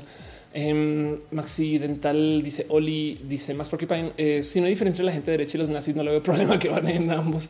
Eh, Jorge Barrón dice eh, colores de la misma gama. Em, dice Gaby Sigala, pero es que no es que pertenezcamos a un grupo como lo que nos quieren hacer creer, sino que es la misma publicidad que nos va encasillando. Y J. Carrillo dice: Si dice que no puedo ser fan de Star Trek porque me gusta la versión de Netflix y no la clásica. Toma, exacto. Entonces, si le damos vueltas, realmente el verdadero problema no es que existan los eh, nichos ni que existan las tribus, la neta, la neta. Y lo digo porque yo siempre he sido fan de defender las etiquetas. A mí me choca cuando alguien sale a decir es que todos somos iguales. No, güey, todos somos diferentes. Nadie es igual, ni siquiera su hermano gemelo. Me explico. Em, y nos dijeron que entonces deberíamos de quitar adiós etiquetas. No mames, güey, al revés. Tener 10 mil millones de etiquetas es lo que nos hace, em, porque ese sabor específico es específico a cada quien. Yo soy Ofelia y soy humana, sí, porque no hay gente que no se identifica humanos, va. Pero pues también este, pues soy mujer y mujer trans y mujer trans mexicana y mujer trans gamer y, streamer y, puedo seguir, no? Entonces, em, siempre abogado a favor de las etiquetas y en este caso entonces Ophelia, pero a ver un momento, si tú abogas a favor en algún momento tienes que hacer gatekeeping. Y entonces yo le encuentro dos problemas a esto del gatekeeping. El primero es que sea identitario. Y se los voy a decir porque yo últimamente he estado platicando mucho, de hecho, con René, em, de cómo yo por muchos años me identifiqué como una mujer lesbiana. Y eso es algo que yo traigo muy puesto desde hace mucho tiempo. Y si ven mis videos o sea, siempre digo, soy mujer lesbiana, me gusta el ¿no? y lo platico acá mucho, pero últimamente me he descubierto y me he topado y en la vida y me cayó el 20 que soy una mujer que se identifica y se vive pansexual. ¿Puedo cambiar de, etiqueta? Por supuesto. Es como cuando me dice alguien, es que si soy trans, ya seré trans de por vida. No, güey, la neta no. Eh, tanto como puedes ser drag, no drag, transvestirte, con tanto como puedes transicionar nueve veces si quieres, me explico. Tú te identificas como te quieras identificar, pero el tema es que hay que permitir que entonces esas etiquetas sean móviles de un modo u otro. Y lo digo porque si no, entonces se generan fragilidades. Si tú te defines sobre tu etiqueta, entonces tú vas a tener tu etiqueta frágil, no fragilidad. o sea, si, tú eres, si es que yo soy un hombre de verdad, de verdad, pues entonces cualquier cosa va a tentar contra eso y o la masculinidad frágil. No, si tú eres una persona, yo soy gay, tan gay que yo defino lo que es ser gay. Entonces, ah, bueno, el día que te llame la atención una chica o que te llame la atención una mujer trans o que te llame la atención un chico gay que sea tan afeminado que se presentemos tan estereotípicamente femeninos, y, tú tengas tema con eso, pues entonces vas a tener homosexualidad frágil. Me explico. O sea, aplica en muchos lugares donde la gente entonces no se permite ser móvil de sus etiquetas. Pero entonces, Ofelia, que nos supone que tenemos que tener etiquetas y es que ahí es donde yo creo que falta algo con esto del mensaje del que todos somos diferentes. Y es que justo si tenemos miles de millones de etiquetas, también las eliminamos, pero por oclusión tenemos una cantidad ridícula de cosas que nos describen y entonces pierden poder. Y yo creo que hay mucho de lo que tenemos que platicar. Y del otro lado, justo eh, la otra cosa que pasa es que tenemos una crisis de identidad en general, porque todo esto que tenemos que se nos asigna al nacer, que es técnicamente inamovible, la verdad es que sí se vuelve muy modificable. No piénsenlo. Hay mucha gente que le tiene tema al que existan mujeres trans u hombres trans, porque les cuesta mucho aceptarse dentro de su etiqueta, digamos que obligatoriamente asignada, no estas mujeres binarias que suelen ser mujeres mayores, pero bueno, que tienen como que muchos temas con decir es que yo no sé, yo no me siento muy mujer, lo que sea que signifique ese comentario, pero pues bueno, he escuchado gente decir esto y de repente llega una persona que hace drag, se puso una peluca y dijo hola, ¿cómo van manas? Y pues evidentemente lo primero que van a pensar dentro de su género frágil es ah, ok, a mí me cuesta un chingo, esta persona se pone peluca y ya por eso dice que es mujer. No mames. Pues obvio no, ser mujeres, poder tener hijos, no es de güey. Entonces todo el día te la pasas tú tratando de argumentar contra esta gente de no, es que yo puedo ser mujer porque lo decidí, güey, porque así me quiero vivir así me identifico. Em, el tema es que eso no solo pasa con el género, pasa con la nacionalidad. Piensen ustedes que la mitad del gatekeeping, del cuidarranchismo, viene de gente decir me costó a mí un chingo y ahora este papanatas de repente dice que también bro puede ser, no? A mí, güey, yo estudié nueve años ingeniería y trabajé en no sé dónde y de repente llega alguien que estudió en online y dice que es ingeniero. No mames, güey. No, yo trabajé, bueno, en ingeniería en particular hay algunos temas donde vale la pena mantener un poquito de este, por lo menos con seguridad, pero pues como sea de todos modos, el punto es que vienen personas de caminos muy raros em, que no necesariamente tienen que cumplir con las reglas. De hecho, nadie cumple con nada. Nadie es perfectamente hombre, nadie es perfectamente ingeniero, nadie es perfectamente chef no todo el mundo se va formando sobre la marcha y sobre eso tú eres más quien se identifica que quien te avale que sea. Y es que entonces en eso sale la segunda lección que yo creo que se enseña muy poco y es que la validación nunca debe de venir del exterior. A ti nadie te debe de poder decir si tú eres hombre o mujer, no? O si tú eres eh, este mexicano o si tú eres este, eh, eh, cualquier cosa que te quieras asignar dentro de lo identitario. Y si ya tienes algo, quien mantiene esa identidad eres tú. Porque si tú le pides a una persona tercera que te defina tu alegría o tu felicidad, entonces estás haciendo algo que es la neta, neta intelectualmente corrupto. Entiéndase, si tú como mujer trans requieres de que te digan estás bonita para que tú te sientas bonita, güey, tienes problemas porque no siempre va a estar así. Perdón, lo que están dejando piñas. Dice Joel, gracias por tu voz. Muchas gracias, Joel. Dejaste un abrazote financiero. Gracias, gracias neta por colaborar con esto. Por, colaborar por esto. Dice Ángela Popet que alguien saque un screenshot del momento ser mujeres, poder tener hijos y haga un meme. Exacto, ándale. Este Dice Dale Caro, yo soy webmaster, también vende páginas en Wix y yo codeo páginas web. Exacto, sí. Como justo es que cuéntenme ustedes qué les han dicho que no pueden ser. Ah, mi vida está llena de todas las cosas que no puedo hacer. A mí me han dicho que yo literal no puedo ser mujer, no puedo ser mexicana, em, no puedo ser comediante, no puedo ser estando pera, no puedo ser improvisador, no puedo ser eh, música, em, no puedo ser programador, no puedo ser streamer. Todas las cosas que yo hago me han dicho que no las puedo hacer. Y les voy a decir algo. Por supuesto, yo tengo mi propio juez interno que todo el día me dice sí, no puedes. Güey y hay muchas cosas con las que yo personalmente siento que no cumplo y me tengo que encontrar caminos para autovalidar. Pero está coco que existe quien siente que para yo poderme validar mi identidad necesito desaparecer otras personas de que se atente conmigo. Por ser figura pública, he visto a muchas personas hacer lo que yo hago. Para mí es espectacular. Y es que aquí les voy a decir algo. El valor de cualquier comunidad se mide no en lo que haga la comunidad, sino en cómo trata a los nuevos en la comunidad. Y esto lo digo desde un punto de vista, si quieren verlo desde o Boy Scout o este gamer o em, eh, eh, dentro de las artes marciales o dentro de cualquier cosa que sea una comunidad que tenga que crecer, porque va a llegar gente nueva o va a llegar gente interesada o va a llegar gente externa que definitivamente no va a ser. Y el único modo de formarse es haciendo fake it till you make it, fingir hasta fungir.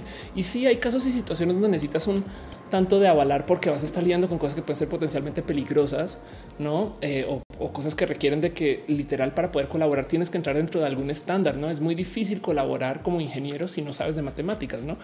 Pero eh, del otro lado, eso no explícitamente implica que tú no seas un ingeniero de verdad porque no dominas uno de estos rubros. ¿Hace sentido? Eh, dice Monserrat que te digo en programación y tecnología. Claudia Ramírez dice totalmente de acuerdo. Me atrapa tanto. Gracias. Eh, dice Gaby Sigala. Eh, una persona puede tener 20 o 30 etiquetas. No necesariamente tienes que pertenecer a una sola tribu. Lo único que generamos es mil traumas por quererte definir. Exacto.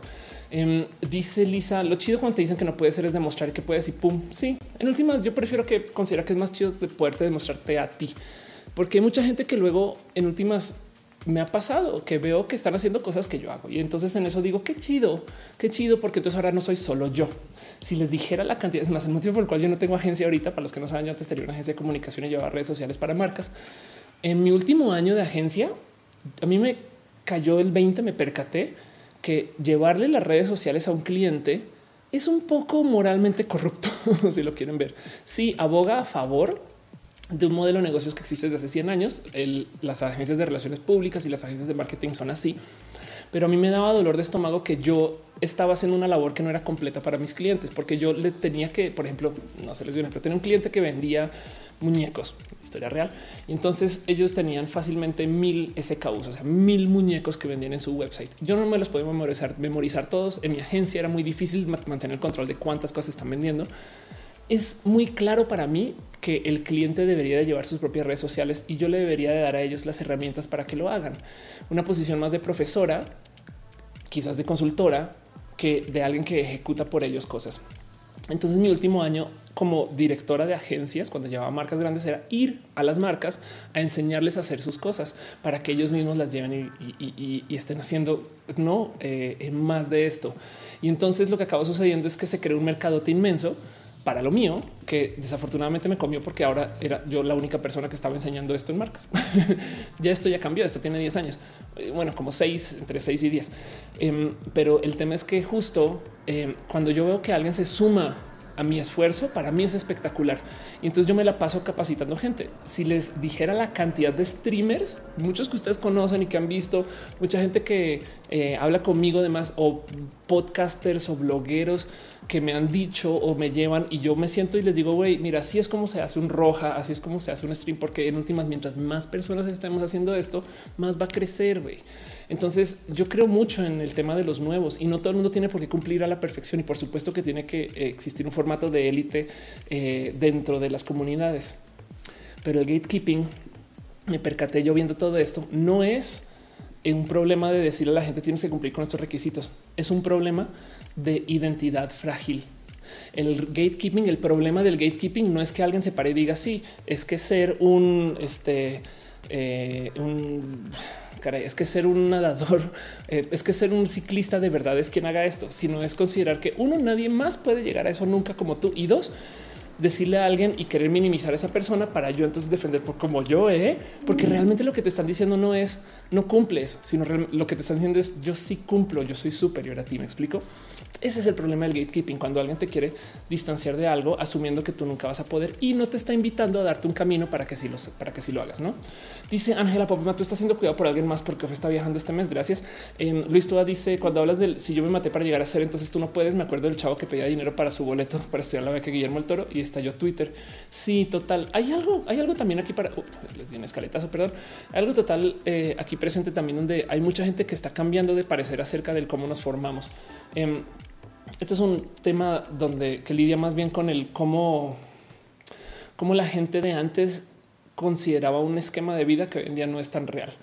Eh, yo he hablado mucho de esto en, varios rojas y, demás, pero lo repaso rápidamente.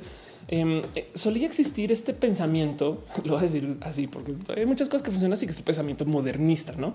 Em, donde básicamente tu capacidad de autorrealización sucedía a base de cuánto trabajabas o cuánto te esforzabas o cuánto hacías era un pensar de que tú podías entrar a cualquier lugar y siempre y cuando te esforzaras podías llegar a la cima.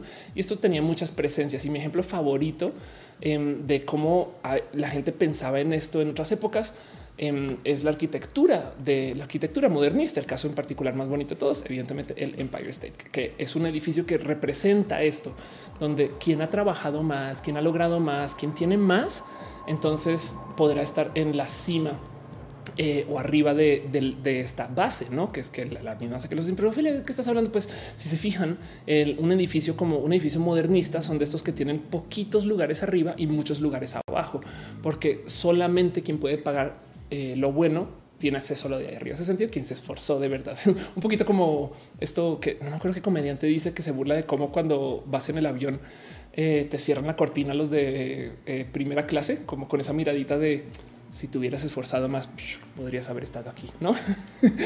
Em, pero eso, como que ese el pensamiento modernista. El cuento es, y para parafrasear y, y, volverlo más, bien rapidín, es cuando cae la primera bomba nuclear literal, este, cuando comienza este, la era del posmodernismo, em, la bomba nuclear, entre muchas otras cosas de la vida, le enseñan a la humanidad que en cualquier momento todo ese trabajo se puede ir. Harvard existe desde antes que existían los Estados Unidos. De hecho, creo que Oxford existe desde antes que existieran los aztecas. Y lo que te dice el modernismo es, güey, el que existe desde hace tanto tiempo lo hace más valioso. Eh, una sociedad muy modernista, Japón, ¿no? donde ellos insisten que algo vale más porque existe desde hace mucho tiempo, no porque está haciendo cosas más importantes. Es divertido considerar porque, por ejemplo, dentro, dentro del paradigma modernista, un youtuber que tenga muchos suscritos desde hace 10 años vale más que alguien que esté comenzando ahorita y todos sus suscritos son activos versus el youtuber que los tiene acumulados. No hace sentido ese pensar. Y el cuento es que el pensamiento postmodernista sí, bueno, puedes tener Oxford desde hace mucho antes que los aztecas, pero en cualquier momento la bomba nuclear y adiós y se va. Entonces el pensamiento postmodernista comienza a sembrar este como sentido de, güey, es mejor gozar las cosas solo porque existen y ya, solo porque están ahí y suele ser que se presenta como estos actos de apreciación por todo lo que hay solo porque puede estar dentro del posmodernismo. Entonces cualquier consumo es válido, cualquier cosa vale lo mismo que el próximo. Eh, ahí sí, hablemos acerca eh, de un chef, una persona que está aprendiendo a cocinar con literal bobadas con lo que tiene que hacer más debe de ser tan bello de observar como un chef élite.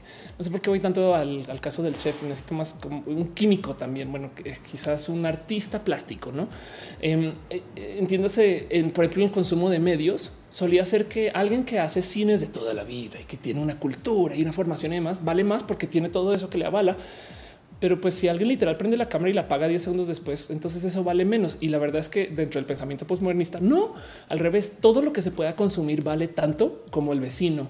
Y cuando digo todo es todo, o sea, es tan digno de apreciar cualquier video del wherever morro y de Yuya y de eh, cualquier cosa que eh, esté un güey en la calle gritando y que si de repente ustedes se topan con el güey que está que el organillero, güey, ese güey es tan digno de apreciar como cualquier artista que existe desde hace mucho tiempo. Y ese cambio de pensar a algunos les pesa y a otros les parece espectacular. Y yo creo que es también generacional de cierto modo, aunque hay de cada quien. Y hay algo acá además enredado con todo esto este que, vale la pena observar. Ale García dice: No conozco un gerente de RH que sea mujer trans. Es muy difícil que una planta de manufactura se wow. Eh, Ángela Popet dice: eh, Tu madre, eh, como Candy Crush, ¿cómo lo eres? Pide perdón a tu madre. Están hablando de los gamers. Ariel dice: Concuerdo mucho, pero también creo que existe un mínimo para poder ser algo en muchos casos. Es decir, para ser pianista, lo mínimo creo que, que se pide saber tocar el piano. Pues es que justo ahí, ok, el punto ahí es em, ¿Quién eres tú para decir a alguien que no puede ser pianista? Eh, mira, lo digo. A ver, vamos a el ejemplo piano en particular es muy bonito. Eh, one string guitar man. Este, este, personaje se volvió viral eh, hace unos meses. No sé has visto. Esto es un búscalo si quieres. este es un personaje que toca guitarra de una cuerda, de una cuerda. Entonces te dejo yo la pregunta: ¿está tocando la guitarra? ¿Es guitarrista? ¿Sabes?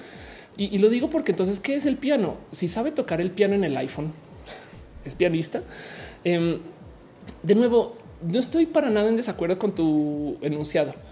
Yo creo que lo que hace tóxico el comentario del gatekeeping es asumir que nadie puede serlo, o sea, es que sea excluyente, ¿no? Em, bien que si quieres, si, si, le añade más pasa al comentario, es decir, hay pianista y protopianista, pianista, pianista de formación, pianista alternativo, no? Pero pianista de todos modos, no es como decir mujer, mujer trans. Es eso, es considerar que eh, no hay ningún modo correcto de ser para muchas cosas. Em, y entonces, cuando tú te paras a decir pianista, de verdad implica que tú de algún modo estás validando que alguien puede ser o no. Carlos Sánchez dice es que un pianista no es el que sabe tocar piano, sino que toca el piano. Sí, por ejemplo, un, lugar donde este debate se da de modos muy, muy, pero muy recurrentemente es en la gente que opina como medio. Entiéndase los, eh, los críticos de deporte que por lo general suelen ser personas que no están en, buena, en buen estado físico, pero bien que pueden hablar del béisbol y del fútbol, no? Y entonces te que, pero güey, pero no juegas fútbol. ¿cómo, vas a chingados opinar de eso? No? También está Dale Caro dice todo el mundo es músico. Eh, puede ser obras enteras de silencio, puede ser teacher hablando. Dice es un poco la lógica del ruido blanco, puede significar nada, pero es un registro de la radiación del, del Big Bang. Ándale, wow. Pues sí, total. Este René dice soy una purista y yo me muero. Em, el punto es justo. Em, yo creo que lo que hay que trabajar aquí no es el que exista el limitar em, o el pedir requisitos, sino el querer excluir. No, eso, eso es eso yo creo que es parte de y de nuevo, porque suele ser que muchas veces estas cosas se dan porque hay identidad frágil. Habrá quien de verdad toma una ofensa de que cómo esa persona va a decir que es pianista pero porque inherentemente lo que está tratando de comunicar es yo, si esa persona puede ser pianista, entonces cualquiera y eso me hace a mí menos valioso. Y es de pues entonces a lo mejor es que tu valor no debería venir de ahí. Hace sentido. Quizás estoy diciendo eso. En Metal Boot dice: Me recuerda mucho a una chica que hace música. Arjain experimenta mucho para la comunidad musical, se comporta eh, eh, muy rudo. Sí, de hecho, em, me acabo de acordar de otro ejemplo. Em, tengo un familiar que está en el desarrollo de ingeniería eh, musical Em, que vive en Colombia y él hace mucha música experimental. Y me acuerdo de ir a un recital de él donde él enfrente a un piano le daba golpes con un martillo pequeño y eso fue su recital eh, que pone en duda esto es ser pianista, no? Em, porque está tocando el piano, no? Pero bueno, en fin, eso también lo dejo ahí. Em, el tema es que eh, eso sucede por un lado y también deja en duda también el pues hay gente que de verdad sí se está enfrentando el entonces qué chingado soy yo y la tecnología en sí no ayuda. Esto es, por ejemplo, si ustedes trabajan en la generación de contenidos, les presento a los, a los reporteros de iPhone. Em, esto es muy normal. Cuando ustedes ven las noticias, no crean que siempre hay una van de noticias que reportan, no, güey, van con su teléfono y adiós, no? Y la pregunta es si entonces cualquier persona podría ser reportero con esto, no? Siempre y cuando pueda hablar. Y eso también pasa mucho con la tecnología en general. Hoy en día nos es muy normal aceptar que tú puedes editar videos en tu casa con calidad profesional. Puedes editar videos 4K en tu casa con una computadora más o menos fácil de conseguir y puedes editar videos HD desde tu celular. Cosas que hace nada eran de verdad para la élite. Les doy un ejemplo. Cuando yo estaba en una televisora slash radiodifusora haciendo mi show, em, yo tenía un acuerdo con ellos de que me dejaban grabar un contenido que graban en video para luego yo subir a mi canal de YouTube. Por si se acuerdan, si lo buscan, ahí está. Y ellos la primera vez que me dieron el material que grabaron en la televisora, me lo entregan, creo que era como a 130p, una cosa, o sea, horrible, o sea, súper baja, o sea, una resolución que digna del, Game Boy Camera, me explico, o sea, una resolución horrible. Les digo, no, voy, dame la full resolución, es para subir a web, no, dámela en HD, por favor. Bueno, la próxima semana voy, me presento y me dan el material en este 480, que no es HD, o sea, en resolución de, ni siquiera DVD. Y así de güey, no la no puedes dar el material este, en buena resolución, por favor. Y me dicen, no, no, no, es que como el canal, que ojo que este canal ya que se vende el canal entero, em, pero no tenía licencia de hacer transmisión en HD. Entonces tenían equipos carísimos, carísimos. O sea, así luces, tenían la, la, estrella de la muerte, saben todos los botoncitos, estas cosas. Y con todo eso, igual solamente levantaban video en 480 porque no tenían licencia para HD. Entonces no habían comprado equipos para HD. Y yo pensaba, no puedo creer que un youtuber de casa cualquiera con una cámara de su celular en HD tenga mejor acceso a tecnología y calidad de video que una televisora. Y esto pasa mucho. Hay gente que hoy en día puede ser eh, voy a volver al ejemplo del chef que puede ser chef espectacular, pero uno que puede ser editores de video. Hay gente que tiene acceso a tanto porque tiene tecnología para hacer cosa que antes no sucedía. Entonces eso también lo va a poner muy en duda. Em, dice Lorena Partida, pues como los lives, no cualquier persona puede transmitir en vivo, reportar, dar su opinión hace cinco años, como o sea, solo la tele podía. Exacto. Eh, luego Arbo 6 de Sony Vegas em, dice Ángela Popet, la arrebujada. Ok. Em, dice René, eso es ser pianista experimental. El martillo probablemente sabe tocar ondas bien perronas. Su investigación va desde, el diseño del audio. Sí, de acuerdo. La pregunta es si es pianista. Eh, Monserrat dice, o sea, digo, eh, y, si, y si no, si se identifica pianista, es que el cuento también es, si tú le dices a alguien que no puede ser gay porque nunca se ha acostado con alguien, pero sí lo erotiza, no, si, eh, eh, si, es una persona que se, digamos, si tú le puedes, si tú le dices, tú no puedes ser gay porque tú no eres hombre, pero tú no sabes si esa persona se identifica hombre y no te lo ha comentado por algún motivo, o tú no sabes si esa persona es un vato, se identifica hombre, se presenta hombre, pero nunca se ha acostado con hombres, pero los erotiza y tampoco lo ha dicho. Em, el punto es que justo siempre hay que concept, siempre siento yo que eh, darle a alguien la etiqueta solo porque sí, también es gratis de paso. ¿Eh? Pues sí, bueno, tan pianista, un pianista horrible si quieres. pianista, no un pianista que no sabe tocar piano. Em, ¿Por qué nos fuimos con eso? Dice Alan, solo los ricos tienen la tecnología, no siempre, pero sí. René dice, por ejemplo, si digo que soy física porque me suena la ley de Newton, ¿estarías de acuerdo?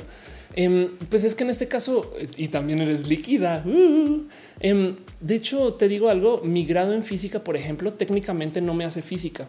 Yo tengo un pregrado en física eh, y los físicos se hacen de la maestría para arriba cuando ya investigan que me parece un poco horrible de considerar técnicamente. Yo soy como una técnica, un técnico, eh, una técnica eh, en, física y ya, pero acá me ves diciéndole a todo el mundo o si te quieres que te diga otra, mi maestría no es en econometría, en eso es mi especialización dentro de la maestría, pero mi maestría es en economía y aún así, este eh, es algo que no sé, es, es, como yo me identifico así.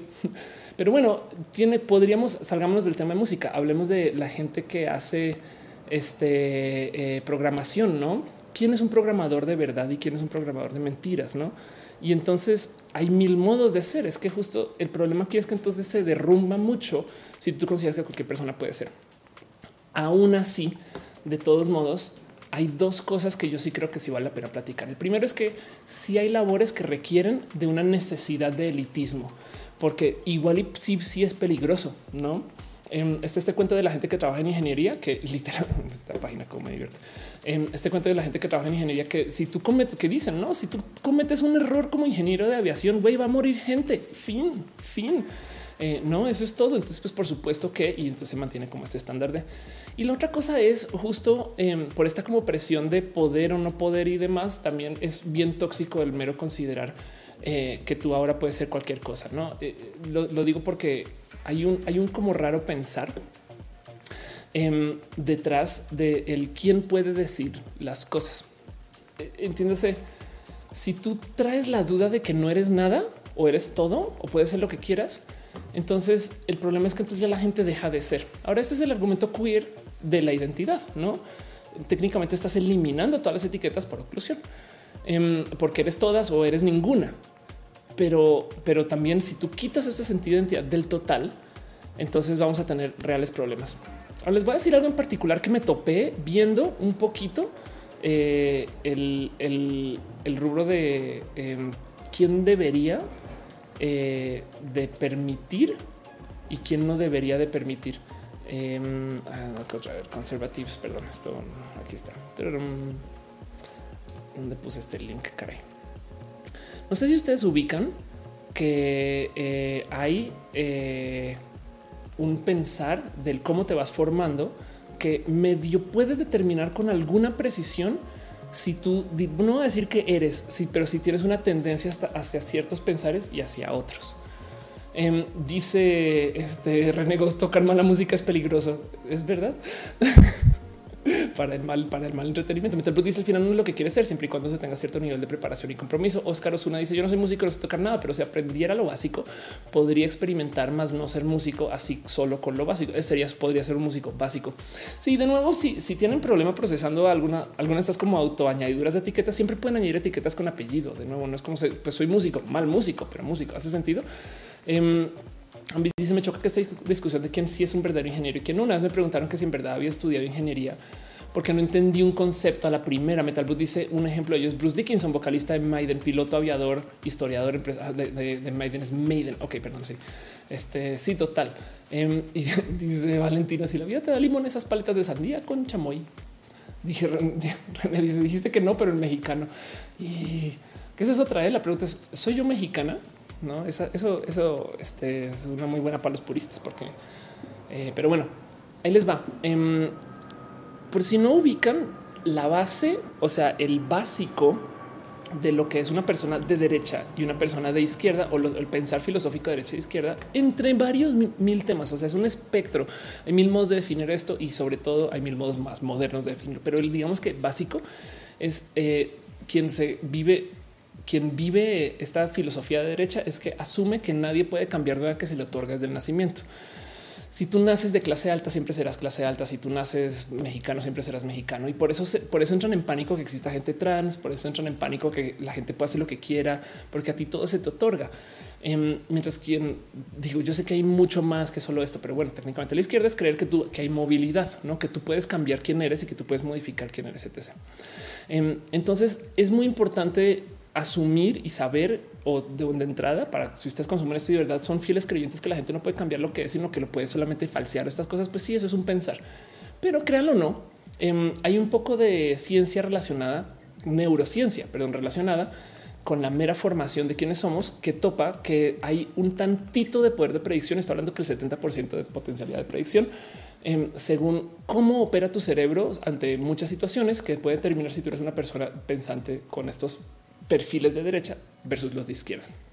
Entonces, el cuento es suele ser que la gente que suele o que tiene una, digamos que predilección o que tiene como un impulso derechista es gente que reacciona desde esta parte del cerebro que controla todo lo que ha relacionado con lo reaccionario. Entiéndase con este sentir básico de o me da miedo y huyo o le entro y le peleo. Y entonces las decisiones, las eh, situaciones de vida las enfrentan desde el o me asusta o lo confronto. Mientras eh, que la gente que tiene una, digamos que propensidad para pensar o vivirse entre comillas izquierdistas, y es que estoy siendo muy, muy, muy borrosa con todos estos términos, porque yo sé que hay mil y un millón de definiciones, pero quien técnicamente es, digamos que de izquierda eh, o que tiene estos pensares o es propenso a, ser una persona izquierdosa, em, suele buscar desde este cerebro, entre comillas, racional que está procesando desde aquello que eh, asume que todo es nuevo. ¿no?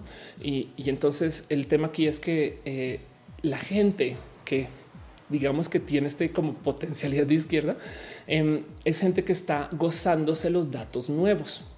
Es gente que está aprovechando para procesar que todo puede cambiar y que justo busca información que valide lo que es desde lo nuevo, o sea, que está dispuesta a borrar para crear.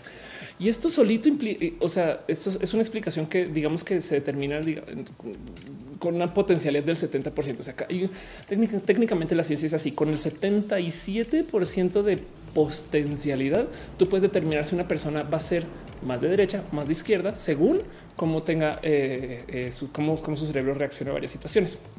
Evidentemente todo esto es potencial. O sea, tú por supuesto que tienes pues en una formación, pues en un cuerpo y puedes manejarlo de otro modo. Hay mínimos y esto de paso manda al gorro que hay gente centrista, no?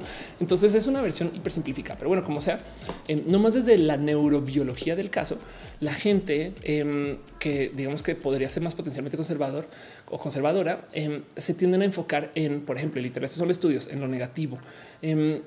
O tienen reacciones más fisiológicas o mi, eh, yo creo que yo creo que de, lo que más me asombra de observar de esto es que justo le temen a lo nuevo, no? Y que además reaccionan mucho más al miedo.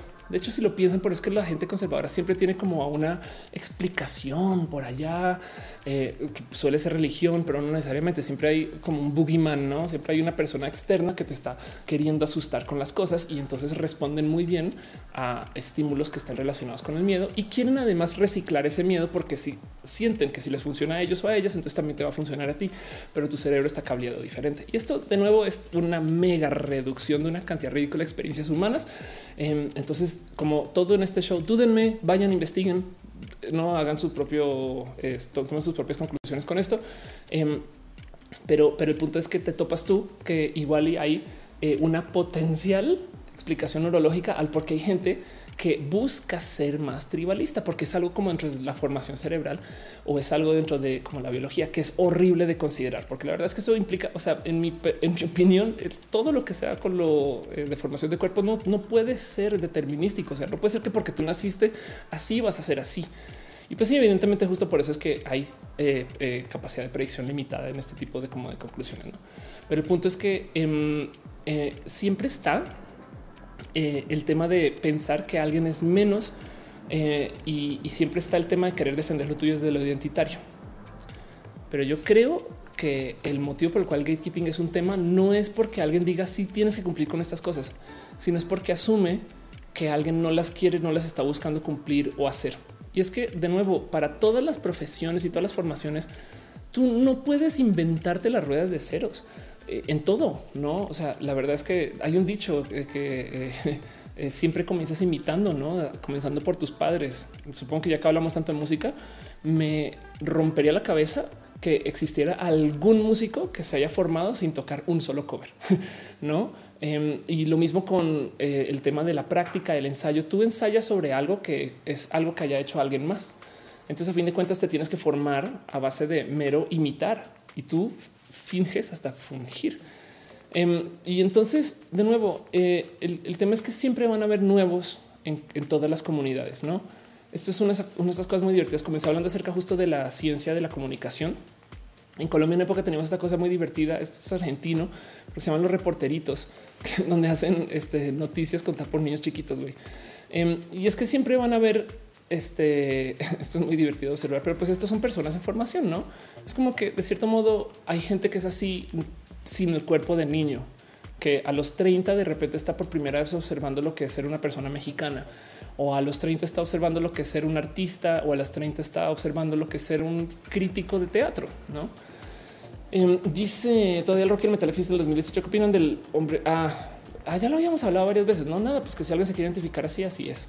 Eh, Osvaldo Balam dice toda la razón. Eh, recuerda esas discusiones de quién sí hace arte y quién no, sin poder ni siquiera poder determinar qué es arte y qué no es arte. Dice René, yo tocaba covers de Mozart cuando era bebé. De hecho, eh, golpeabas en la panza de tu mamá para llevar el ritmo de mentiras. Pero pues em, pasa, no? No sé por qué estamos hablando tanto de música, porque tengo unas guitarras ahí. Entonces ahora lo pienso. Metal Blue dice todos empezamos con cover mal tocados y se quedan mal tocados en muchos casos, como en mi caso. Monserrat dice los autistas caemos en ambas cosas. Por eso vivimos en el estrés. No entiendo nada, estoy todo el tiempo y todo da miedo. Ay, te quiero. Eh, dice Libby, eh, no me cabe cómo podría existir músico que jamás haya tocado covers. se aprendió música haciendo covers hasta de Chopin. Total. Eh, J. Carri dice eh, la guerra idealista está en quién es, eh, en quién es el yo políticamente correcto, verdadero. Em, y dice Francisco Loaiza, eh, compasión mis universo con mis España, que es trans y debatía no es una mujer de verdad. Exacto. Sí. El punto es, y dice, dice Caro, círculo de do, de ahí salen cuatro mil canciones. el círculo de do es un hack. No sería súper divertido que algún día, cuando sí se descubra que estamos viendo una simulación, que alguien se tope con que el círculo de do es este un macro que dejó algún programador que le dio pereza escribir esquemas para música. En fin, ya me fui por otro lado. Pero bueno, el punto es eso. Em, quería platicar con ustedes acerca del tema del gatekeeping porque hay mucho que platicar también en esto del y entonces no deberíamos de permitir que la gente falsee o sí. Eh, y del otro lado, el qué perdemos nosotros al permitir que alguien falsamente sabiendo que no cumple con los requisitos porque alguien falsamente cumpla con estar. No, evidentemente, situaciones donde atacas de lo laboral y sobre todo es de la seguridad. No, en este caso, yo creo que sí se puede volver muy importante el tener que validar. Y otra cosa que yo he dicho mucho acá eh, en este show es como los emprendimientos eh, del futuro, todos tienen que lidiar con verificar. Eh, entiéndase este proyecto que es mi proyecto favorito, que desafortunadamente está muerto, eh, cierre verificado, se dedicaban a verificar si las noticias eran verdad o no. Em, y esto lo vamos a ver en una cantidad ridícula de lugares, porque luego vamos a toparnos con mucha gente que la neta, neta, eh, pues no vas a saber si son o no son de verdad, no eh, gente que se hace pasar por.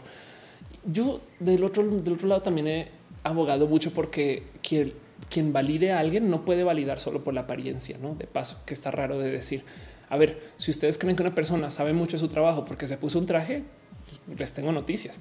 Em, si ustedes creen que una persona es capaz porque se vistió para la profesión en general, no porque solo porque alguien se vistió de atleta olímpico, pues bueno, quiere decir que no maneje buenos tiempos y la competencia también entra, entra, entra a luz. Eh, la competencia existe por mil motivos, no hay algo patriarcal dentro de la competencia, pero si tú quieres excluir a alguien de pertenencia a tu rubro, em, entonces de cierto modo estás generando un poco como toxicidad para que esa persona pueda accesar al rubro.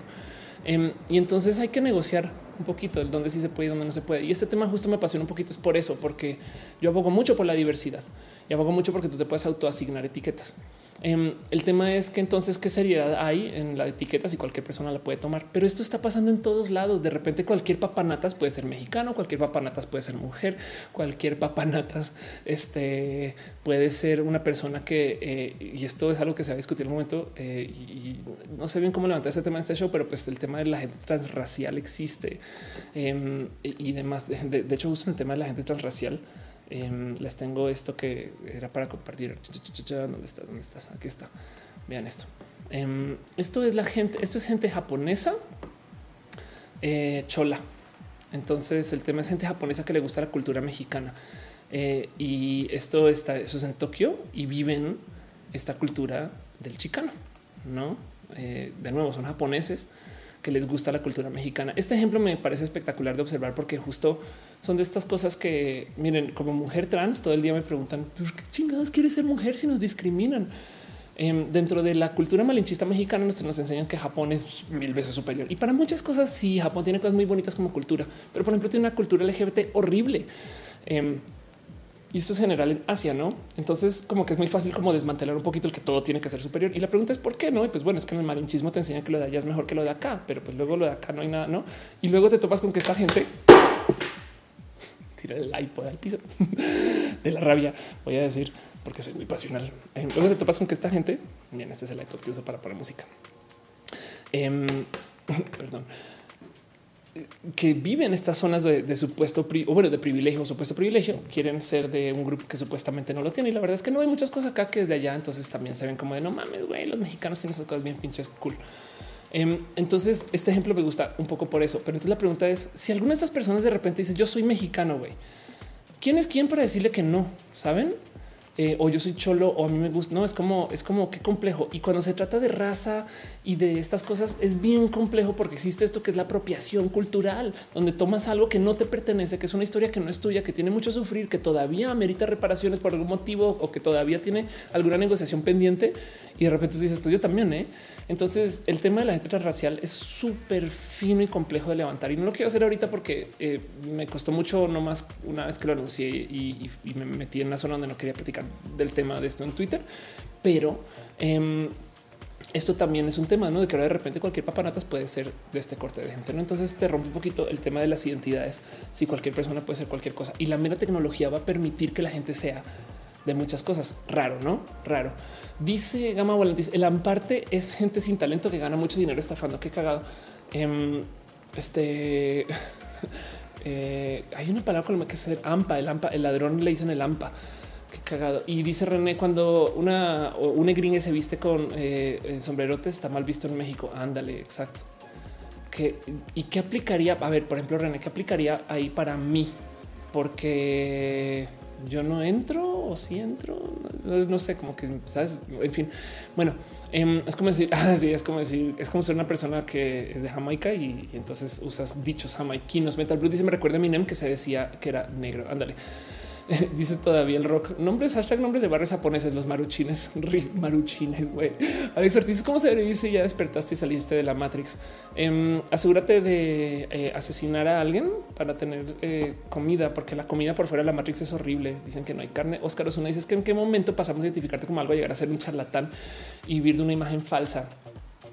Sí, exacto. El tema ahí es que, de nuevo, tenemos una rara negociación con esto de validar la verdad no?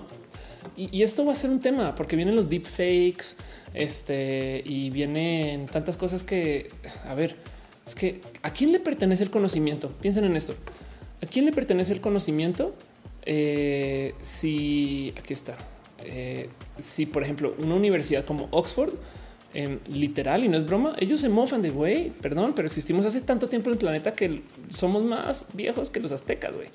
Harvard como universidad existe desde antes que los Estados Unidos. Entonces, bien que pueden decir mucho acerca de su validez del conocimiento que enseñan. Pero al otro lado tienes, y perdón por usarlos mucho como ejemplo, los quiero mucho, ¿no? A los Platzi, que dicen, ¿vale la pena ir a la universidad o no? Y la verdad es que si algo han comprobado estas personas es que no en muchos casos no, ¿eh? Hay una cantidad ridícula de situaciones donde la neta, neta, no te tienes que inscribir dentro de estos como altares del conocimiento para obtener todo ese conocimiento y tú formarte a tus propias herramientas, a tu propio camino. No siempre funciona así está este famoso caso de, pues claro, por supuesto que Bill Gates y Steve Jobs se retiran de la universidad para emprender, pero pues porque son Bill Gates y Steve Jobs. O sea, tú te retiras, como alguien me dice, yo me retiro de la universidad acá trabajando en McDonald's, nada en contra de la gente que trabaja en McDonald's. Este, em, y, aún así, este eh, eh, eh, es este cuento de a quién le pertenece el conocimiento y a dónde debería de ir.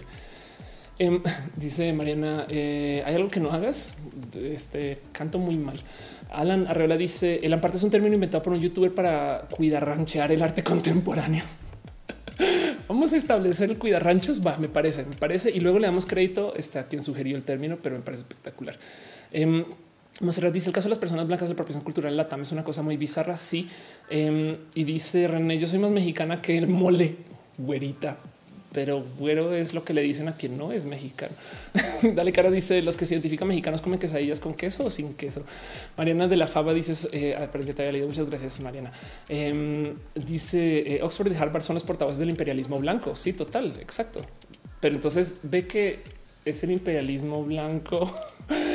es muy divertido porque, por ejemplo, hay un concepto de gente de alta, de clase alta estadounidense que no pertenece a Estados Unidos, pero tampoco pertenece a Inglaterra. Ya no existe, pero es la gente que habla, por ejemplo, eh, con acento del, o sea, es tan intermedio que es el acento del Atlántico medio. Em, y entonces eh, el, tema es que esto es gente que no es ni británica, son estos justos de personas de clase alta que no son ni británicos y no son estadounidenses, pero este em, están en la mitad del Atlántico. Em, y para que consideren que tan eh, que tanto querían inscribir esto en la cultura de que la gente de más alta sociedad ni siquiera puede existir porque son de un país imaginario era el acento que usaban los actores de eh, Hollywood en como los 50 y en los 60 para decir que tú nunca vas a poder ser. No, así de plutocráticos eran, que de paso plutocrático implica que es una persona que de Plutón, pero bueno, entre otras cosas. En fin, dice algo, salieron los gallos que, que no. J. Carrillo pregunta, ¿sería entonces el reggaetón si es música? pues yo, eh, yo, yo le doy su lugar musical al reggaetón. Eh, y dice René, spoiler, este, este roja termina en nihilismo. Em, dice Elisa, ya te escuché cantar en vivo, no cantas más, gracias. Camola te dice, en el caso los cuidarranchos son los que quieren permitir que la parte le siga, se siga llamando arte cuando se está. Yo estamos discutiendo quién puede ser cuidarranchos de verdad y quién no. ¿eh? caímos en una trampa. Metal dice el, reggaetón si es música, al final tiene una secuencia de notas que forman acordes, armonía, ritmo, etc. La pregunta es si el reggaetón se identifica como música. Alguien le puede preguntar al señor Don Reggaetón, ¿te identificas como música. Este eh, y entonces nos vamos sobre eso. Pero bueno, en fin, eso, eh, eso era un poquito lo que quería platicar con ustedes, porque este tema es complejo. Yo de nuevo voy a repetir un poquito todo lo que concluye todo esto. Siento yo que si está bien de marcar límites em, este, para definir qué es y qué no es. Eh, tanto así como siento bien que por supuesto que estoy ok con que existan roles de género, no? Mi problema con los roles de género es que sean obligados y es más que sean obligados sobre algo que no puedes cambiar, no con una condición de nacimiento. Me explico. Em, entonces, por mí está bien que existan baños de hombres y baños de mujeres, pero por supuesto que debería de existir completa libertad de que cada quien vaya donde se le la regla de gana. Entonces, el tema aquí es cuando estamos hablando de una profesión o de que la gente depende de algo, yo creo que lo que hay que considerar es que cualquier persona puede ser cualquier cosa, simplemente que a niveles divergentes, donde ninguno es mejor o inferior que otro. Saben, es como si tú eres un guitarrista de una cuerda, eres tan guitarrista como un guitarrista de seis cuerdas o de doce. Saben? Em, y perdón por colgarme el tema de la música, pero pues es que lo levantamos acá. Creo que es lo que menos quería hablar porque justo me siento personalmente atacando y atacada.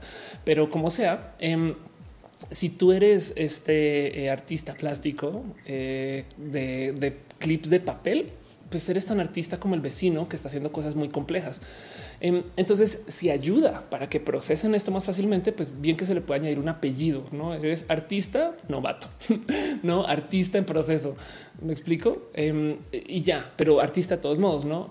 porque si alguien se identifica así, quién eres tú para decir que no? Si aún así tú también te tuviste que formar en algún momento.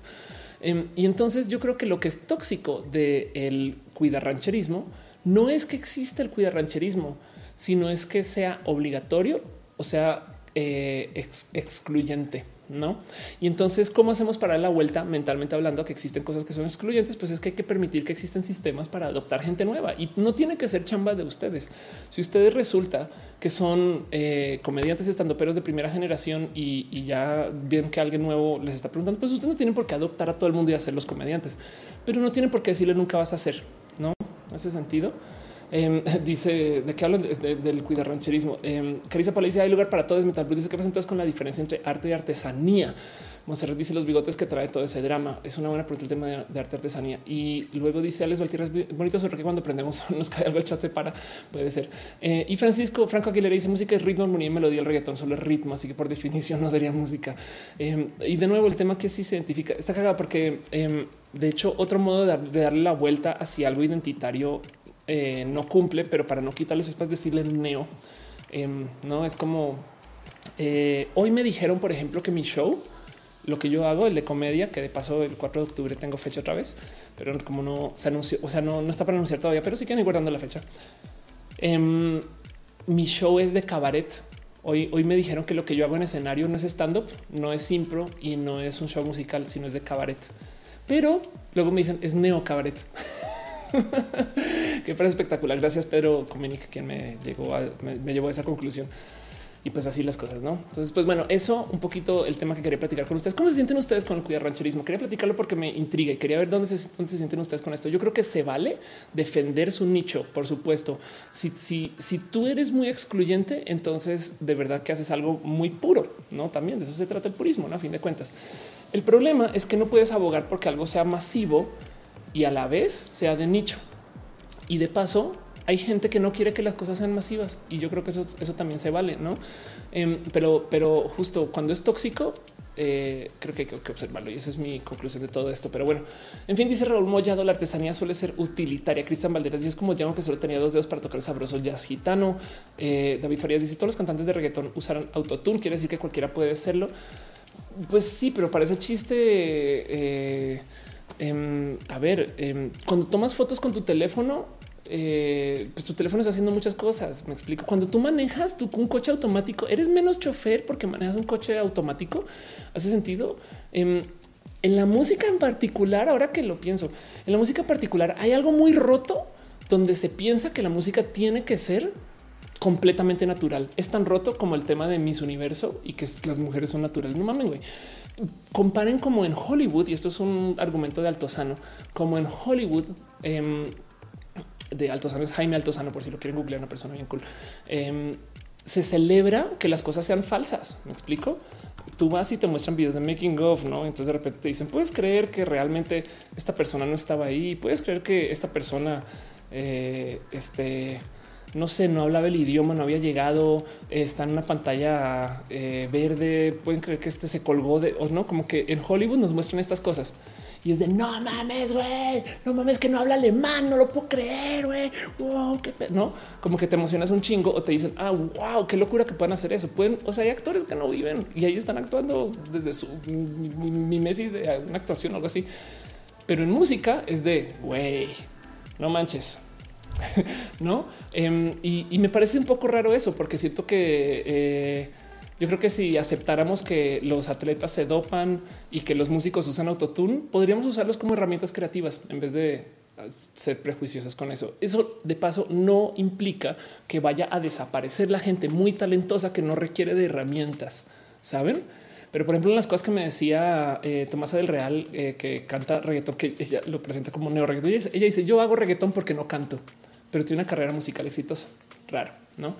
Em, Dice Cristian Quintero, menos que sea India Matero o algo por el estilo. Puede ser, sí, exactamente. Pero te dice, creo que la, el amparte es súper real. A los artistas les gusta cobrar millones por banalidades. Ejemplo, un vaso de agua, uno está vi que es la cáscara, un plátano de TCP. Sí, es que cada quien valora diferente. También tienes que tener en cuenta eso. Pero, pero si, te lo quieren vender como algo que no es, entonces sí hay problemas, no?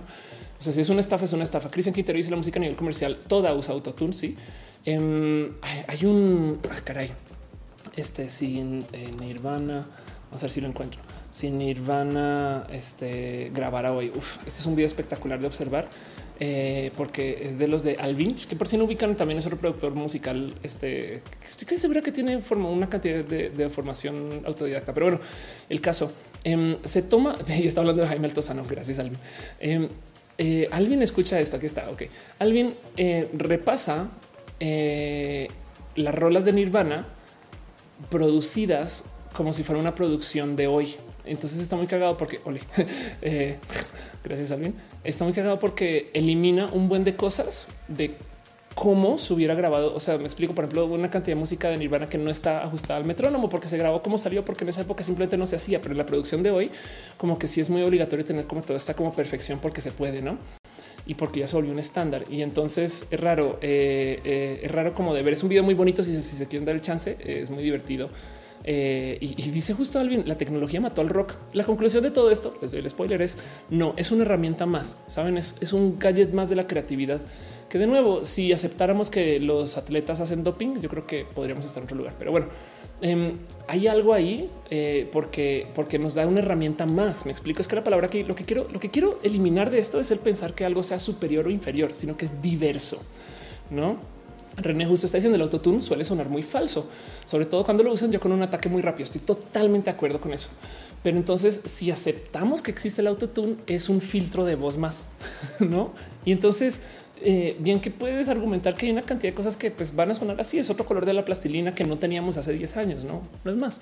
Em, eso, como que siento yo que está, está un poquito roto que asumas que las cosas tengan que ser naturales eh, y, sobre todo no solo que asumas, sino que lo obligues. No ahí está. Volvimos al gatekeeping.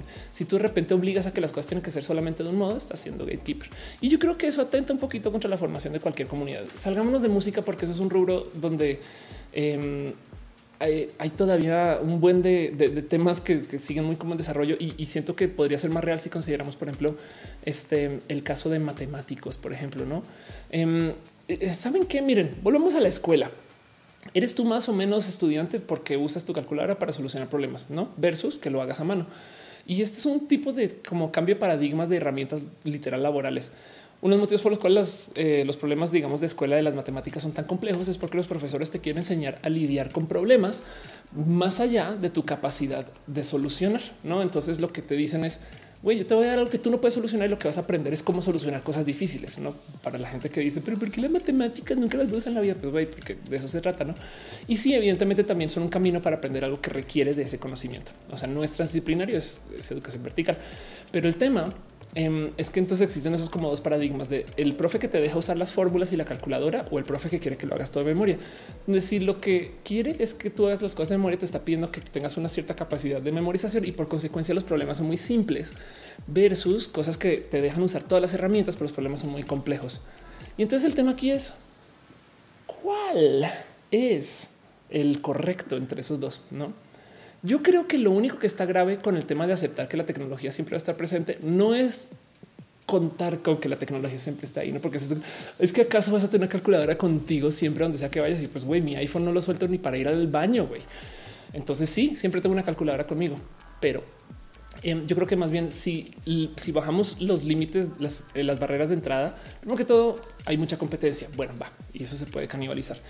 Pero yo creo que más bien si, si eliminamos, por ejemplo, eh, la necesidad de la élite, entonces va a haber conocimiento que sí se va a perder y que va a quedar documentado en las herramientas que no necesariamente son el único modo de hacer cosas.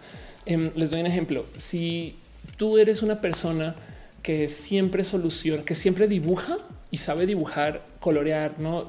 Y me explico, eh, o sea, que puede hacer, que puede animar, por ejemplo, a mano pero hoy en día ya no necesitas eso porque tienes una compu que te hace básicamente todo menos dos o tres cositas y tú esas tres cositas las pones ahí y la creatividad la pones tú. Em, eventualmente llegará quien la neta neta no va a poder eh, entender cómo se anima y entonces va a perder tantito de, rango operativo y solamente va a poder hacer lo que la compu le permita. Así es una persona muy altamente educada en el tema hace sentido. Em, eh, entonces también puede que recostarse enteramente en la existencia de las herramientas puede ser un poquito roto por eso. Pero de nuevo estamos hablando del gatekeeping, del cuidar rancherismo. Em, y entonces eh, el que tú tengas que saber cómo animar para poder ser animador, creo que atenta contra la existencia de los animadores. Pero bueno, en fin, este, ¿qué pasó con Caro? Dice Caro que se tiene a Montserrat se tiene que ir. Perdón, un abrazo. Dice eh, que la comida chatarra es tan válida eh, como la tradicional la casera, aunque me cause daños a la salud. Sí, la verdad es que justo sí. O sea, es diverso, sabes? Porque te voy a dar un ejemplo. Em, ahí existe el concepto de comfort food. Si te hace sentir bien, te hace muy feliz, no te hace daño, pero bueno, parece chiste fumar también, no dormir poco también, no sabes? Eh, es más, ejercitar de más también te hace daño, no? La gente vigoréxica tiene problemas por exceso de es, como sí, por supuesto que te hace daño, pero si tú lo entiendes, no, no como, no como inferior, o, o sea, si, si, tú le añades moral, em, vas a pasarla muy mal. Sofía Lisa con la música pop. Hay una cantidad muy pequeña de gente que decide qué música se vende y se apoya. Decisión se toma en base a dinero en la base a la música, que es una lástima. Eh, pero sí, Dale Caro dice eh, eh, Cher utilizaba el autotune con intención que sonara autotune y se hicieron unas producciones. Es verdad. Em, y dice J. Alvin dice que Maluma no es un genio y los milenios creen que comprarse un avión es easy. Ay, mira, te digo algo. Eh, tengo muchos amigos que en capacidad de comprarse aviones, aunque no sé si son millennials, pero pues sí, que es que luego y no son muchas, pero, pero lo he visto en la vida. Eh, o se puede rentar. Eh, Cristian Valdera dice Faraday era pobre en su época, ni el chiste puede ingresar a la educación formal y pum, electromagnetismo, baby. Claro, sí, total. Después, bueno, eso con eso cierro el tema en particular eh, de lo que quería hablar. Quería hablar del gatekeeping. Me quedo con la palabra cuida rancherismo y con eso ya hicimos todo el show. Somos cuida ranchos em, y hay mucho que negociar acá, pero de nuevo, yo no creo que el gatekeeping esté mal. Yo solamente creo que hay gente que tiene capacidades distintas em, y entonces tú te puedes identificar de muchas cosas y simplemente no es uno mejor que otro, pero para podernos dar chance de que exista gente que tiene capacidades distintas, lo más sano es permitir que existan nuevos en cualquier comunidad. Cerrarte a los nuevos es tóxico. Hay géneros musicales enteros, ya que hablamos tanto de la música, que se buscan desaparecer o van en camino o ya se desaparecieron por no permitir que llegara gente nueva, por literal pararse en la puerta y decir no, es que tú no, como tú no viviste en los ochentas, no mames, güey. Entonces se van por otro lado, no? pero lo mismo aplica para artistas, lo mismo aplica para científicos y una cantidad de cosas. Y sí, evidentemente sí existen requisitos para una cantidad de cosas, em, pero, pero pues digo, si, si les ayuda a procesarlo más, por supuesto que existen físicos amateur, no físicos interesados, no, pero siguen siendo físicos. Em, y, y, qué me cuesta a mí permitir que eso suceda. Y eso eh, con fin de que el día de mañana exista más personas que sean físicos de verdad no creo yo que es el mismo approach que se toma con el tema de eh, que existen baños de hombres, baños de mujeres y que si tú quitas la restricción de que cualquier persona puede entrar que le dé la gana, entonces entre lo que científica como quiera, donde quiera. Evidentemente, evidentemente, eh, esto todavía aboga por la existencia de un binario, no? Entonces, lo mismo, evidentemente, aboga por la existencia de expertos e inexpertos. Eh, pero del otro lado, creo yo que parte de la toxicidad del gatekeeping, del rancherismo, viene de gente que vuelve identitaria la posición de lo que es. Porque entonces si tú piensas, si cualquier papanatas puede hacer lo que yo hago, entonces yo dejo de ser. Y eso yo creo que es frágil. Y me voy con ustedes un poquito. Em, y pues ya saben, solamente los verdaderos fans de Roja van a saber que aquí es donde acaba el tema, ¿no? entonces. Ah, llevo como una hora queriendo hacer ese chiste. Los quiero. Vamos a hablar un poquito acerca de las cosas que pasan la semana. Ahora sí, vamos a hacer esto que yo llamo abrazos. Eh, que antes eran balazos, pero bueno, abrazos, no balazos, cosas bonitas que pasan la semana que yo creo que la van a platicar. Mientras tanto, leo sus comentarios acerca de este tema. Eh, y justo eh, tengo mucho que quisiera platicar con ustedes y no. O sea, el tema estoy tratando de hacer que esto roja se trate más acerca del tema central y ahí estamos. Em, dice J. Carrillo, eh, em, vamos a buscar las cosas. Ah, claro que es una solución post eh, identitaria, claro. Eh, dice pues en Fingers tengo un amigo que le ama la banda Tool y de tanto que me habla de ella menos me gusta, pero no sabe música. Claro, ok. Oaxaca Aguilar dice me encanta que además un gran saludo, admiración, gracias. Y dice René, soy física matador. Si quieres ser física completa, puedes ser física completa. Por mí está chido.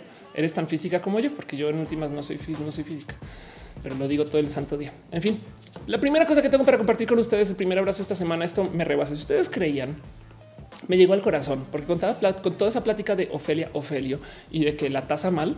Güey, no saben cómo me dio de golpes el corazón que esto pasó en Estados Unidos, donde llegó una persona de nombre Asís a pedir eh, una bebida en Starbucks y Asís le dan la taza. Este es, este es Asís. Este eh, le dan la taza y en la taza dice Isis. Ahí está. Qué locura. Eh, lo guardó, güey. Pero pues sí, bueno, evidentemente. Y esto pues obviamente lo llevó a todos lados. O sea, fue, se volvió viral eh, y es de, güey, es que esto es un poco duele, ¿no? Em, y está considerando acción legal contra Starbucks. Ahora es Starbucks en Estados Unidos que tiene eh, una sede, un set operativo completamente diferente a Starbucks en México, em, donde literal cerraron eh, es más, a ver si acá dice cuánto creo que fue en Filadelfia. Cerraron eh, todas las tiendas para reunir a la gente para una capacitación de emergencia, para que se eh, hable un poquito acerca de la discriminación. Creo que le llaman discriminación pasiva, no? cuando, cuando sin querer queriendo se te va una de estas. Em, y dejo yo entonces en duda qué locura que Starbucks siga con su política que la gente puede escribir lo que quiere en la taza, ¿no? Ahora que lo piensan, cómo insisten con eso cuando el riesgo es así de alto. Y del otro lado, em, nada, se los quería compartir a ustedes porque luego pensaba yo, güey, si si esto, esto puede seguir pasando y entonces es un tema, deberíamos de dejarnos sentir ofendidos por esto. No eh, va a seguir pasando. Sí, que significa y, nada, me da un poco de shock que esto exista y pues así las cosas. Los comparto eh, a ustedes y a ver eh, cómo se siente con esto. Pero bueno, es por eso es un abrazo. Y si no, pues si lo quieren tomar desde el humor, pues que les dé risa, no que Abdul Aziz le digan Abdul Isis y así las cosas en Estados Unidos. Horrible. Dice José González. Yo pensé que era porque pronunció su nombre como ISIS. Dale, cara. Dice el tema es que ISIS se puede interpretar de manera negativa por un grupo que se llama ISIS. Sí, no, no, no. A ver, sí, perdón. ISIS es un grupo terrorista islámico, eh, este, bueno, pan islámico, de hecho, eh, eh, que, es parte de la cultura gringa del ataque contra. O sea, es un esto es esto es potencialmente discriminatorio desde eh, desde el cuento de la supremacía blanca. No es alguien, digo, yo no sé cómo es este barista, pero, pero lo digo porque de ser una persona de color ISIS de entrada eh, o una persona este, musulmán o una persona que venga del exterior, no eh, se presta para una interpretación bastante menos. Este, o sea, es muy, es, bien ofensivo, no? Pero bueno, en fin. Eh, dice rebujada la primera vez que este tema con esta perspectiva te puedes sentar de lado también y lo verás desde otra. Pero Dice eh, fingiré que entendí que acaba el tema hasta volverme verdadera fan. Exacto. Y dice René, pinche Starbucks ya tuviera una pantallita para que tú mismo te pongas tu nombre. Sí, es, es verdad, perdón, sí, para que tú mismo. Sí, es ahora que pienso es que es justo. Eh, ¿Por qué piden el nombre? Güey? No como que, a ver, eh, es para que la taza tenga continuidad y tú sepas que iba la taza de, Abdul, no en camino. No sé, raro, no? es, como que yo siento que es algo tan anacrónico como que alguien te ponga gas en el coche, cosa que en México todavía pasa, pero pues en otros lugares no. Pero bueno, eso es un abrazo nomás, una pequeña mención, cosas que pasaron la semana. Díganme ustedes cómo se sienten con eso. Em, la otra cosa que tengo aquí para compartir con ustedes es eh, por si lo estuvieron siguiendo o no, una sonda lunar que se envió desde la India Em, que desafortunadamente eh, no fue exitosa y es una lástima porque eh, lo que hicieron fue enviar una sonda que se va a quedar dándole vueltas a la luna. Em, y por aquí está en algún momento como todo lo que pasó. Esto justo es el, primer ministro eh, de la India quien está viendo lo que sucede. Y el cuento es que la sonda entonces tiene esta señorita que le está dando vuelta a la luna y luego tiene un lander que si no recuerdo se llama Vikram, pero Vikram con V. Em, y el cuento es que en algún momento durante, eh, que todo es una, esto es una misión de bajo eh, alcance, o sea, de bajo budget, es una misión entre comillas barata dentro de lo que pueden valer para que entiendan qué tan barata es. Esto, esta noticia no me hacen de sorprender. Em, esta es una misión, esta es esta misión de la que están hablando es otra, em, pero eso son vale menos estas misiones que están haciendo en la India que lo que vale hacer Gravity. No, esta, esta métrica todavía me divierte mucho. Gravity es una peli como creo que ciento y tantos millones de dólares para hacer. Y entonces justo es ese recordatorio que la gente se gasta más dinero en historias de ir al espacio que en realmente ir al espacio. Pero pues como sea, el punto es, eh, es un abrazo, una mención de cosas que pasan la semana, porque justo yo estuve un tantito pegado a lo que está pasando y es una lástima porque en algún momento en lo que estaban soltando su sonda, eh, se desconectó, perdió rotación. No se sabe bien qué fue lo que sucedió en las pantallas de fondo, como que de repente dijeron sí, faltando tantos kilómetros, ya perdimos contacto cuando todavía se veían las pantallas atrás que seguían dando. Pero el caso es que apareció como rota girada y cayó. Afortunadamente, la gran mayoría de los experimentos y las de la ciencia bonita se está llevando a cabo de la sonda que sigue dándole vueltas a la luna y va a estar ahí andando por un rato. Em, pero pues lo que querían hacer era darte, darse como golpe de ego de güey, llegamos a la luna, no? Entonces, em, y también hay dos o tres como experimentos que quedan completamente perdidos. Hay uno, por ejemplo, en particular que creo que se puede rescatar si lograran encontrar las piezas, eh, aunque no sé si ya, sucedió que iban a dejar un retroreflector. Para los que no saben, eh, los retroreflectores son retroreflectómetros. Aquí están. Eh, no, no motómetros, pero reflector. Los retroreflectores son espejos específicos que desde donde sea que tú le envíes la luz, te lo refleja, no? O sea, esto es un retroreflector y eh, los vemos mucho, por ejemplo, en estos instrumentos que están, por ejemplo, las bicis y los coches y demás, no? Que sin importar de dónde lo ilumines, em, se ven así. El caso es que eh, retroreflector Moon, hay un par de experimentos que tienen retroreflectores en la luna que se dejaron ahí desde los 60. Esto es una de estas pruebas de que sí hay eh, de que si llegamos a la luna, güey. Em, el cuento es, eh, son literal espejos, pero son espejos específicos que sin importar de dónde tú le envíes luz, te devuelve luz. Y entonces no sé si sabían que todos los días em, hay gente que literal le envía un láser a la luna, que suena súper futurista. No, no, se ve así, esto está dibujado, pero para que entiendan, eh, le envían un láser a la luna y lo que hacen es que miden cuánto tiempo toma ese láser en ir y volver. Y entonces puedes tener, como ya sabes, a qué velocidad va, bueno, cuál es el no, más o menos ya sabes bastante de ese láser que estás enviando. Em, puedes medir tú la distancia que hay de la Tierra a la Luna, que varía porque la Luna tiene este un movimiento que es bastante, no es errático, pero pues es muy variado. Em, entonces, así es como sabemos más o menos qué distancia hay de la Luna y por eso es que sabemos que la gente llega a la Luna entre mil y una otras cosas que ahorita le puedes enviar un láser y va a volver va a volver porque hay un espejo en la luna. El caso es que uno de los experimentos que estaban en esta sonda era otro retroreflector y parece que hay de que haya caído y como no se activa con nada, sino literal tíralo ahí. Si cayó en el sentido correcto, igual y sobrevivió uno. Uno, pero bueno, dice Enrique Carreto, reflector es un reflector vintage, es un reto. Exacto. Sofía le dice es una órbita elíptica. Gracias, gracias. Sí, exacto. A ver, eh, Moon Orbit para que vean. Em, para la gente que eh, a ver, Moon, aquí está está como se ve la luna cuando gira. Es este diagrama de arriba a la derecha. Es muy bonito porque eh, se va dibujando como petalitos con el pasar del tiempo eh, eh, y va girando. Y de por sí como, como órbita es muy divertida de, observar porque la luna, no sé si sabían, está, perdón, me sé todo esto en inglés, tidally locked.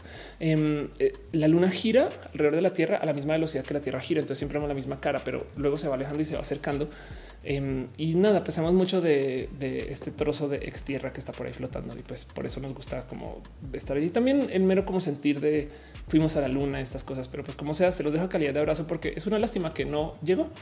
O sea, sí llegó, pero no llegó. Todavía tenemos mucha ciencia eh, por ver eh, hijo de esto pero pues ya, como que, no se les olvide que China es, perdón, que India es un país sumamente grande, poderoso, este, con una economía inmensa. Eh, o sea, saben, no, son papitas.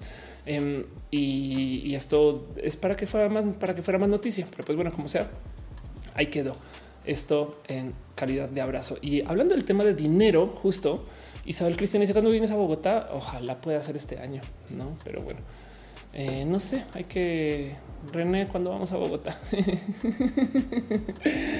Dice a ti, Stirso, eh, mi cuerpo en modo tumbao.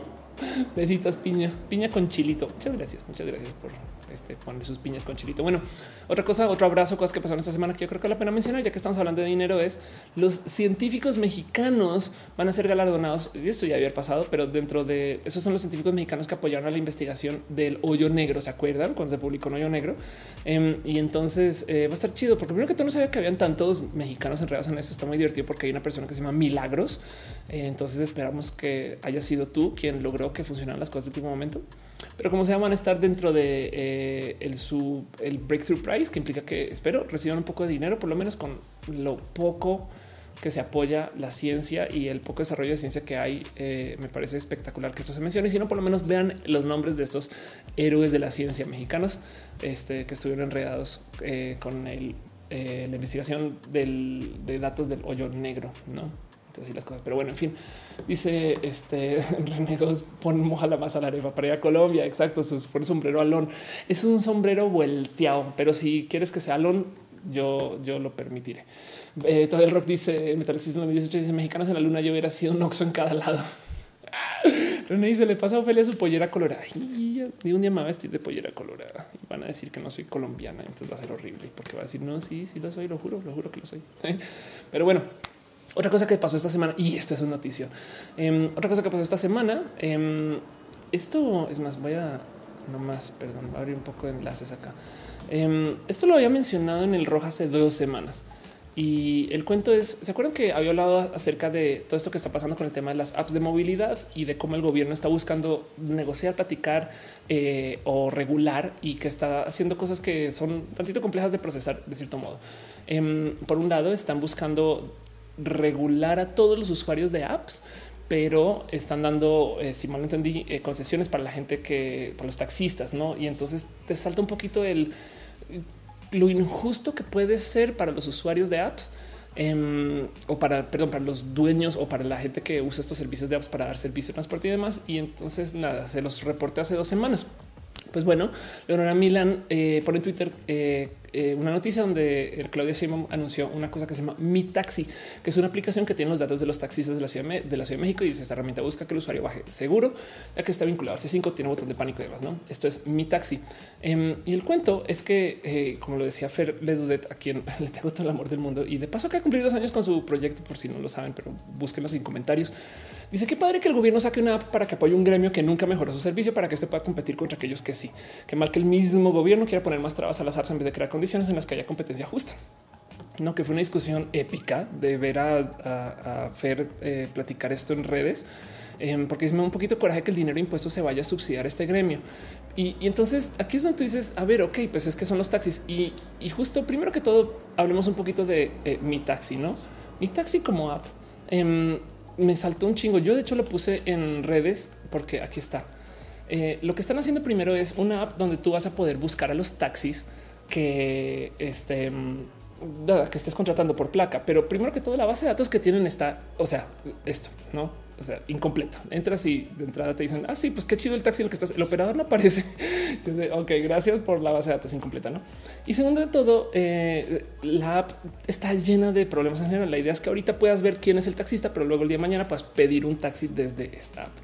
El tema y esto a mí me salta mucho. Miren, cuando el gobierno de repente salta a decir vamos a ser un proveedor de servicios de Internet, me da un poco de dolor de estómago de yo prefiero que esto no sea algo que esté en manos del gobierno. Yo sé que le damos todos los datos al gobierno, o sea, pasaporte, INE, me explico SAT, pero del otro lado me da un poco de dolor de corazón cuando veo que el gobierno quiere hacer manejo de datos de cualquier cosa mía relacionada con un servicio, porque esos datos en últimas pueden dar con, un buen de malos usos. Sobre todo, sobre todo, y eso es lo que yo estaba platicando eh, en Twitter y lo mencioné por encima, es me da mucho miedo que estas apps tienen vigencia. O sea, si la abren, ven que de entrada tiene el logo actual del gobierno de la Ciudad de México. Entonces, ¿qué tal que esto se presta para que luego con un cambio de administración hagan malos usos de algo? Saben, es como que, como que no se me da un poco de rudo que todo esto pase. Pues bueno, está platicando esto en redes em, y, justo aparece algo que me parece, o sea, pero de oso total. Y en esto solamente quiero darle un abrazo en público este, a Linksack quien me dice, además para rematar la app tiene, y estos son errores de novatos, o sea, estos son errores de, quien sea que contrataron para hacer la app eh, o, cobró demasiado o cobró muy poco, pero el caso es que estas cosas sí están un poco rudas. Dice, mira, apenas abres la app y esto, a ver, nomás para que entiendan un poquito lo que se está viendo acá, em, es esto es con pasando la app por un sistema de esto puede ser como un kit de programación o esto puede ser nada, un, inspector de, literal de lo que está pasando por tu teléfono, que es muy normal, em, que sirve para no más monitorear qué clase de información se está enviando desde tu propio teléfono. Saben, o, pueden ustedes como que desde, lo programático em, ver básicamente qué tipos de datos hay de. No, esto, esto, esto no es, yo sé que dice hack, pero pues en este caso en particular lo que estamos observando es algo que es entre comillas información observable, no? Em, y entonces lo que hace es observar qué tipo de datos están pasando vía el Internet de modo abierto ya desde que abres la app. Y lo primero que tú puedes mira, primero abres la app y ya manda a sus servidores un montón de datos de dónde estás, tu nombre de red, si vas por Wi-Fi o datos, modelo de equipos del que te conectas.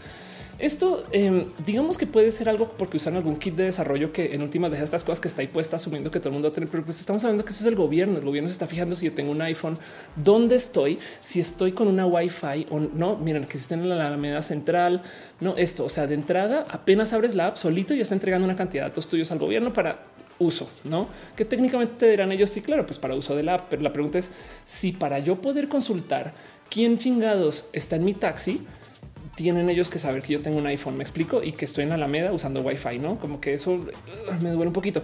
Esto de entrada es un poquito de ya, ya me rasca un poquito con el corazón en el tema de inseguridad, pero luego esto está un poco más rudo.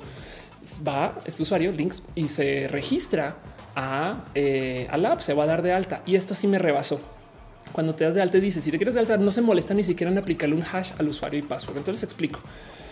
Cuando tú te das de alta en cualquier app, reputable o digamos que medianamente bien desarrollada, todos esos datos que tienen que ir en privado van cifrados porque esta información, quien tuviera el cómo investigar, este, digamos, desde algún acceso a una Wi-Fi con software que es libremente disponible, tú puedes escuchar las conversaciones de otras personas. Me explico, puedes literal pinchar, por así decirlo, pues no sé si eso se dice en México, pero puedes como que tener la escucha de qué está pasando dentro de la red en un espacio público. Si tú vas, por ejemplo, una Wi-Fi universitaria, hay software que puedes abrir y puedes escuchar como las conversaciones que están sucediendo siempre y cuando no estén cifradas. Por eso es que ahora WhatsApp lo primero que te dices esta conversación es cifrada, que quiere decir que está todo este, digamos que desmembrado y enrollado para que quien esté escuchando no pueda el manejo de passwords debería de siempre ser cifrado, siempre. O sea, ningún empleado debería poder entrar a una base de datos y ver las passwords de la gente. Y cuando se están transfiriendo, cuando se están enviando por el Internet, pues tampoco, porque en cualquier momento alguien puede literal escuchar. Entonces, esto es algo que es como cuidado básico desde la programación básica. O sea, esto, me parece que es como de novatos cometer este error, pero pues como sea, eh, el app envía el login y la clave en el abierto.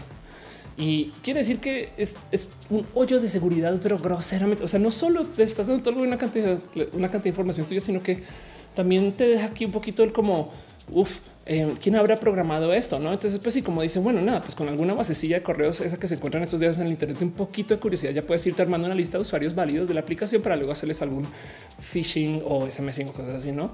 Em, porque te dicen mucho. La verdad es que sí tiene toda la razón. Esto me da un poquito como de oso total y porque se supone que la app originalmente lo que quiere cubrir es claro, queremos saber quiénes son estos usuarios, pero la app, la base de datos de los usuarios está, o sea, de los taxistas está requete vacía.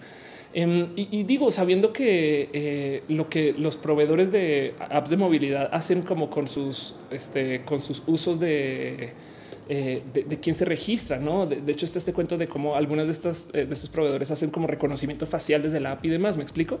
Em, o también tienen filtros de seguridad. Además, y en este caso en particular, como que siento que la app es una versión app de los mismos taxis inseguros. Me explico como que me da dos, dos con esto.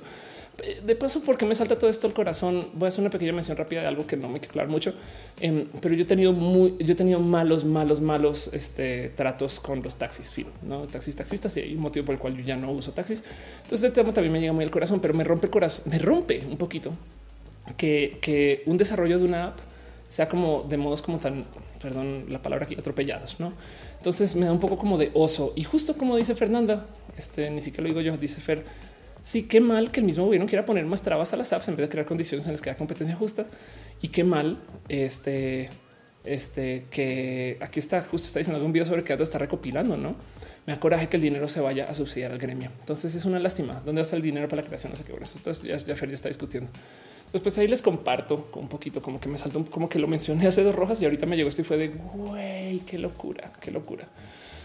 Pero eso está pasando. En fin, si ustedes pudieran validar eso que me envía links, sería chido, pero pues como sea, de todos modos me da un poquito como de Dice Ambis, de todas formas, el cifrado de WhatsApp está medio de juguete. Es verdad, pero es mejor a que no exista, no? Dale caro dice revisar toda la información que pasa a través de la red. Jorge Barrón dice las compañías privadas ya hacen mal uso de nuestros datos. No hay mucha diferencia con los gobiernos. Bueno, el tema es que el gobierno tiene eh, mucha información interna que puede ser potencial. A ver, Facebook es un caso extremo, pero, pero el gobierno tiene mucho más que solamente lo tuyo. Sabes, es como es mucho más complejo cuando se trata de un gobierno si te quisiera perseguir, buscar, ¿no? E, e, ese tipo de cosas como que me da, me da, me da tantito. Quizás estoy diciendo ya aquí el regaño por neoliberal, pero bueno, en fin, no, me gusta mucho que esto esté en manos de, de gobierno cambiable y así, así, sobre todo así, porque si no tienen la responsabilidad de cifrar sus claves, quién sabe dónde más también hay responsabilidades en este programa. Me explico. Y esto es ahorita solamente consultar los taxis. Pero bueno, dice Jorge Barrón, las competencias justas no existen en la realidad. Alex Valtierra dice milagro es el, es el chiche mi neurólogo que se ve Salvador. Bueno, Elisa dice, dice que quieren imponer impuestos a los comerciantes independientes que dan productos de venta directa piramidal. Futa, las pirámides no deberían de existir, pero es otro tema. Dice Caro, este gobierno ha empezado a hacer cosas que no debe. El tema de PayPal va a impactar a quienes cobran cosas hay un 40% de sus ingresos. No mames. Ambis dice eh, vamos a darte seguridad vulnerando tus datos privados. No, sí, exacto. Y dice Bardak, mi sobrino nueve años hubiera hecho mejor una app. Sí, es que es que a ver, cifrar la clave para la para su transmisión me parece eh, no, en fin, me parece tan básico. En fin, dice Francisco Franco Aguirre. Ahora tengo miedo Así las cosas, pero bueno, por eso es un abrazo, algo que quería mencionar cosas que pasaron esta semana y vamos a nuestro último abrazo. De hecho, no es un abrazo, es una recomendación, no más una pequeña recomendación. Em, esto es eh, más bien eh, una recomendación con mucho, mucho, mucho, mucho, mucho sesgo. Entonces tómelo con un kilogramo, una tonelada de sal o si no entienden un poquito, pero nada más les quiero invitar a que sea una pasadita por el canal de YouTube de René Ghost, quien está ahí en el chat, a quien tengo mucho cariño y amor y con quien voy a estar esta próxima semana, em, porque acaba de publicar un video nuevo que es más que un video nuevo, es toda una rola. Entonces entérense de la existencia de Recoil, que es este, eh, como lo poner en parte de mi nuevo EP, Sad Saturday. Um, nada, es una escuchadita, es nomás por si no ubican o demás o no saben quién es René, vayan, investiguen, busquen a René Ghost, empápense de lo que es el bonito artivismo pero ya es una recomendación. No me odien porque voy a seguir haciendo estas cosas. Pero bueno, dense una pasadita, está en su canal de YouTube, buscan René Ghost. Miki Are dice, pero el gobierno es algo que ya está establecido para manejar tus datos y una red social está hecha para otra cosa que termina usando tus datos al final mal.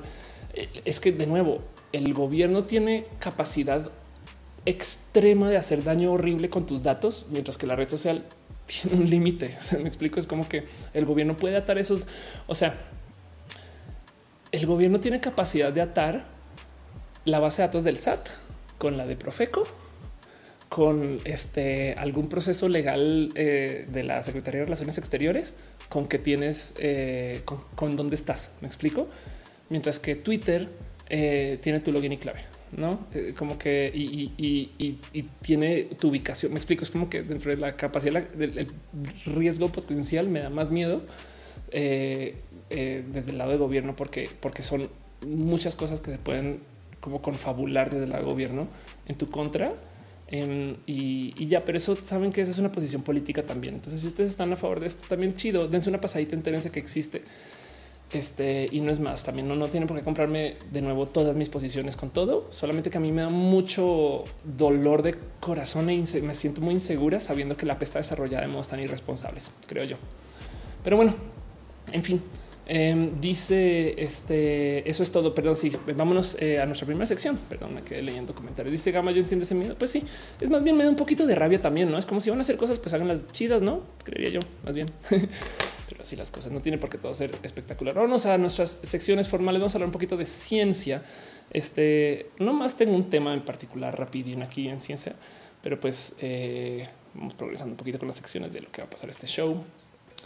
A hablar un poquito, un poquitín chilis, un tema que es tan largo, tan largo, tan complejo y tan enredado que hasta el hígado de pato le entró al tema.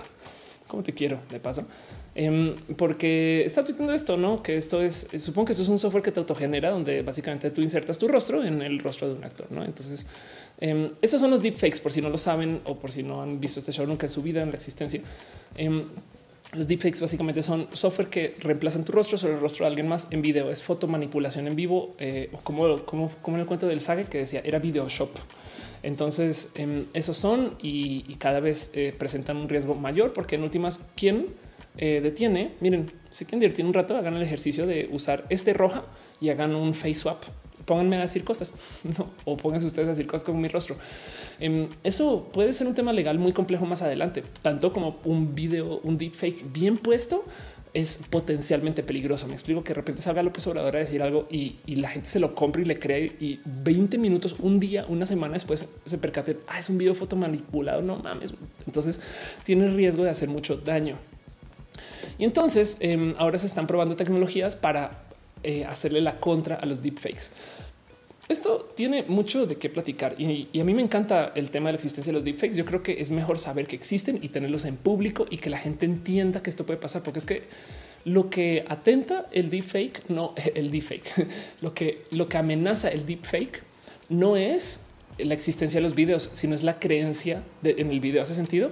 Es que la gente siente em, que si, que si tú, o sea, como que la gente que ya no, ya no nadie confía en el video. Ah, espero que eso haga más sentido. Em, lo que lo que lo que vamos a perder es la capacidad de seguir creyendo en lo que nos dicen, porque eso también puede ser falso, no? Y entonces, en ambos sentidos, alguien dijo algo, luego se arrepintió. Ah, deep, no fue un deep fake, ¿eh? no, fue un roja de verdad, fue un deep fake. Em, eso este, dice Bardak. Podemos poner la foto de Mató en el personaje de DiCaprio. Puede ser exacto. Ulter dice traje de roja por Facebook. Satora. Qué lástima. Lo siento. Em, Jorge Barrón decía, les decía porque las empresas de alimentación han asesinado activistas ambientales por interponerse interés a través de las redes. Ándale. Em, y dice sobre el problema es que el gobierno puede hacerte mucho daño si eres activista, si tienes una opinión, no les conviene. Sí, total. Pero bueno, el caso. Entonces, eh, hablando del, tema justo de ciencia, Facebook em, está probando una tecnología para tratar de autodetectar los deepfakes. Esto de entrada es una, yo creo que es de lo poquito que se puede hacer, no? Em, básicamente están desarrollando una inteligencia artificial que vaya en contra de los deep y que busque artefactos que generan los deepfakes, como por ejemplo a veces los labios no encajan bien, a veces los ojos se mueven, a veces la cadencia de las facciones, no como que sonrisa, triste sonrisa es algo que la gente normalmente no hace. Todo eso es una inteligencia artificial, entonces puede aprender mucho. El problema es que esto también puede ser lo que realmente desbloquee que los deepfakes se vuelvan buenos. Em, no sé si les había hablado. No, claro que les había hablado. Eh, GAN, a ver, adversarial. Eh, les había hablado de los eh, de las redes adversariales que se llaman GAN. Eh, entiéndase, son eh, redes de generación de imagen que compiten contra ellas mismas. Y esto fue un como paradigma del desarrollo de inteligencia artificiales que apareció hace como dos años, que son literal algoritmos este, generativos no discriminativos. Entiéndase, si tú querías programar inteligencia artificial que dibujara lo que hacías antes era que hacía una propuesta y luego alguien decía no o sí o simplemente las iba hacia esto, no hacía esto eh, y las, las aventaba. Me explico así, digamos un dibujo es un círculo, no, no es un círculo, bye. Entonces volví a hacer el círculo, no, no es un círculo, bye. El paradigma de digamos que desarrollo de inteligencia artificial GAN es tienes dos inteligencias artificiales que colaboran. Entonces una trata de engañar a la otra. Si la otra está engañada, el dibujo estuvo bien hecho. El tema es que entonces esto hace que compitan, porque si el dibujo no está, entonces la otra vuelve y le dice, no, yo te hago una propuesta yo a ti. Em, y entonces eh, muchas cosas han salido de la existencia de los GAN, eh, porque por ejemplo para la generación de seres humanos, de imágenes con seres humanos, este, eh, pues se han vuelto muy buenas, ¿no? Em, a ver, creo que this human does not, ah, doesn't exist, ok, aquí está, doesn't exist. Em, This person doesn't exist. Ok, esto es, esto es un GAN que está generando imágenes. Ninguna de estas personas existe. Esto es una inteligencia artificial que aprendió a dibujar personas fuera de la nada. Ok, y entonces, justo el paradigma del desarrollo tipo GAN es que creó que las inteligencias artificiales se vuelven tan buenas como esto. De paso, si quieren saber qué tan peligroso es esto, eh, Lyrebird es una tecnología que también esta no usa GAN, pero es una inteligencia artificial para clonar voces. Entonces tú le das muestras de voces, creo que le tienes que dar unas 10 muestras de voces y luego ya tienes un software que habla con esa voz.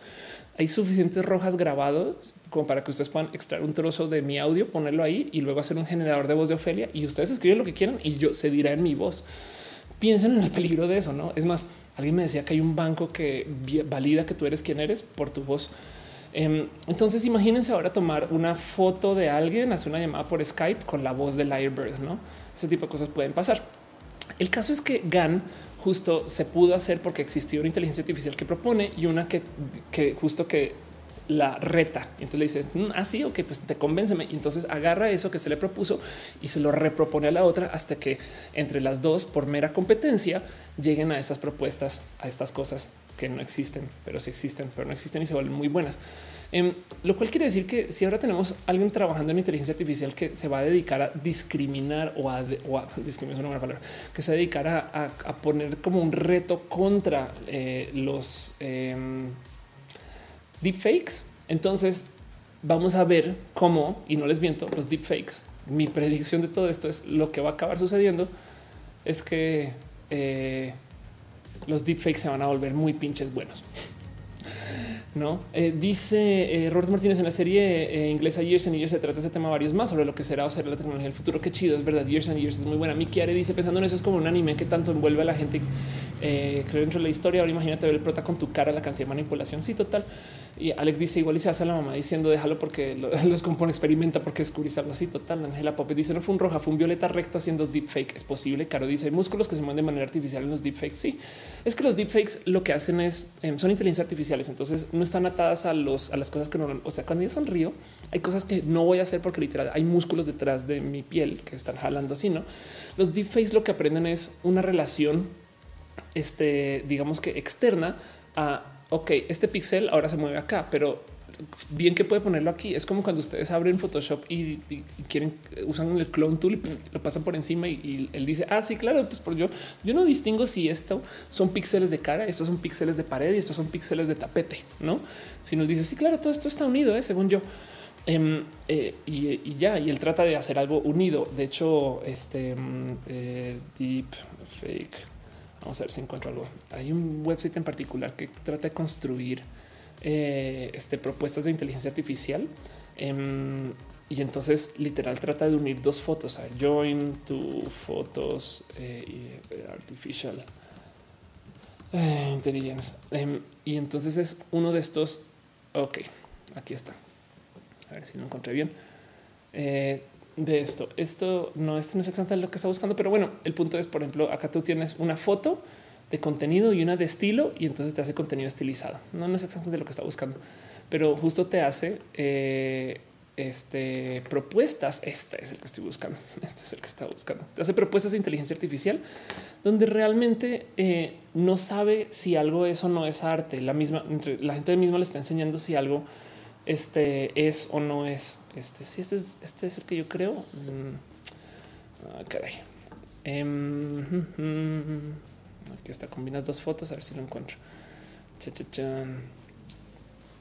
Entonces, esto pasa, ¿no? Esto es como lo que está pasando con las inteligencias artificiales ahorita, que ellos no saben dónde comienza un trozo de arte y dónde acaba otro. Es lo que quería buscar, perdón. Debe preparar un poquito más esto, pero el punto es justo, si tú tienes inteligencias artificiales que estén compitiendo la una contra la otra, van a pasar cosas muy raras. Y entonces quería compartir eso con ustedes. Los deepfakes van a estar acá por mucho tiempo.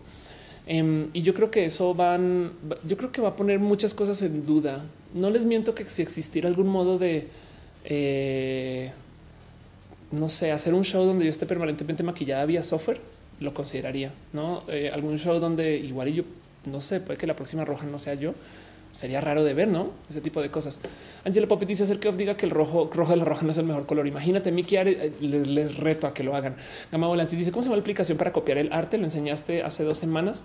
Em, vamos a ver eh, Art Transfer eh, Intelligence, Artificial Intelligence. Em, no sé, pero sí me acuerdo que la, o sea, la técnica se llama Art Transfer. Style Transfer, perdón, Style Transfer. Deep Dream, Making Art with AI, no Style Transfer. Style Transfer. Ah, caray. Entonces, pues sí, esto sucede. Qué cagada se le pusieron a Deep Dream. Pero bueno, googlea Style Transfer y lo vas a encontrar. Dice Gama Volante como una aplicación de TV. Mi quiere dice pensando en eso, qué herramienta tan hermosa podríamos hacer tantas cosas buenas, pero entonces volverlo un pedo malo. Sí, yo creo que van a salir más cosas buenas que malas. Que no se les olvide, por ejemplo, que hay eh, fake news anchor. Esto ya es una realidad. Eh, China, que hay este un eh, están diciendo que no soy muy inteligente. Esto es una propuesta china de un presentador de noticias que no existe. Esto es eh, mi profesión siendo automatizada. Eh, esto es una compu generando a un güey dando las noticias y es un lector de es un lector. Eso es lo que es. Es un buen lector de noticias. O sea, yo le puedo dar cualquier texto y lo va a leer pero entonces el texto lo puedes escribir cualquier persona. De paso, el texto lo puede redactar cualquier otro software. Entonces, de nuevo, nomás les voy a decir algo. Esa persona no existe. Esto es una inteligencia artificial leyendo las noticias. El tema aquí es que yo prefiero que esto se sepa que existe. Me explico. Es como que eh, yo sí veo a gente poco eh, hábil en esto de la computación cayendo por estas cosas. Pero bueno, Dice Aldo sería una buena prueba del maquillaje deepfake con roja. Anda, Ultra dice el maquillaje ya existe, no? El face up es eso. Sí, total. Ahora solo que sea en tiempo real, no? Pero bueno, Dice Miguel, Miguel y yo, como no es arte, es amparte, es es, es Ampar Stream. El que dice ya pasa. Eh, quien habla es Matú con skin de off. No voy a decir, no va a confirmar ni negar ese rumor. Pero bueno, en fin, vámonos a nuestro último tema de hoy. Eh, voy volando por esto porque justo quiero hacer rojas que esté más enfocado, o sea, un tema y lo demás sea como nada más para acompañarnos un rato. Vamos a hablar un poquito de ahora sí de un, tema LGBT quiero platicar con ustedes, a ver cómo se siente con esto. Eh, y luego nos vamos a preguntas un buen ratito. Este, pero esto es algo que me compartió Leticia Martínez. Eh, Leti, creo que Leti está, estás en Mérida, no? Si me lo estoy. Em, pero bueno, el caso que me había hablado antes. Y esto es algo que me cuesta mucho de procesar, porque de entrada digo, pinche vieja, güey. Perdón. Pero es esto. Dice Leticia, les comparto. Y la pinche vieja no es Leticia, de paso. Dice, chequen esto. Ya cuando la gente dice no es un tema de discriminación, algo está muy mal. ¿no? Entonces el cuento es esto, nos comparte esto que apareció en una red social, que esto es Facebook, sí o sí. Y dice, mi embarazo es una persona, es una mamá que está posteando esto y dice, mi embarazo es natural y me mandaron altas dosis de progesterona por el riesgo de lo que ha costado. perdón. Em, para los que no saben, progesterona es eso, es una hormona. Em, muchas mujeres trans tomamos o toman progesterona, ayuda en el desarrollo de bebés em, y muchas otras cosas. Y pues como se es parte de como el cóctel hormonal, el cual una mujer puede estar sujeta cuando está en proceso de embarazo. Y pues dices natural, me mandaron altas dosis de progesterona, que si lo piensan es divertido, no es natural, pero me está mandando progesterona. Pero bueno, el caso por el riesgo lo que ha costado. Y dice, tengo una pregunta. ¿Alguien sabe si la progesterona puede ayudar a que el niño eh, y entonces pone emoji de no sé si son dos niños, pero bueno, dice y puede, puede ayudar a que el niño pueda tener predisposición a ser gay. Tengo tanto miedo de eso. Entonces, hasta acá de entrada te queda un poco de perdón. Estás diciendo que, que, cómo es esto, no? Y dice esto es esto es un estudio y más en inglés y más amplio. Está en mis manos evitarlo eh, y me da terror de los dos doctores me mandan a tomarlos. Estoy revisando los exámenes de progesterona en sangre.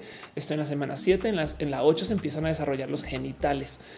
Recalco, yo lo amaría, pero si yo sé que eso cambiaría sus hormonas y necesidad de hacerlo, me sentiría muy mal porque no me informé y lo hago sin importar. Respeto a la comunidad gay. No es como que si una inteligencia artificial tuviera para identificar que le está haciendo un comentario homofóbico o transfóbico, es cuando dice respeto a no que ahora que si lo piensan, si alguien tiene que decir respeto a lo que sea, es porque ya admite que no, pero como sea, dice respeto a la comunidad gay. No es un tema de discriminación. Por eso pregunto a ustedes si saben el tema para estar informado. Entonces, miren, de entrada todo mal, no? Eh, Ofelia, ¿por qué chingados? ¿Por qué lo pones acá y por qué quieres hablar de este tema? Porque hay una cosa que sí me salta de todo esto y fue parte de porque se volvió más o menos controversial. Es bajo su creencia de yo no quiero modificarle nada al niño, entonces la verdad, o a la niña o al niño, em, es eh, entonces yo creo que sí es sano que pregunte y de paso sí es sano que pregunte. Ahora que desde ahí se aferre y yo no sé si esto sucedió a que esto va a pasar, pues no. ¿Dónde está mal esta persona? De paso, nomás para que les quede claro, lo que está tratando de decir es si me dan progesterona le va a cruzar al bebé. Si le cruza al bebé en el momento del desarrollo de los genitales va a tener genitales muy jodidos y entonces no va a poder ser hombre bien y va a ser gay. O sea, ¿qué es esto? Pero, eh, eh, o sea, todo mal, ¿no?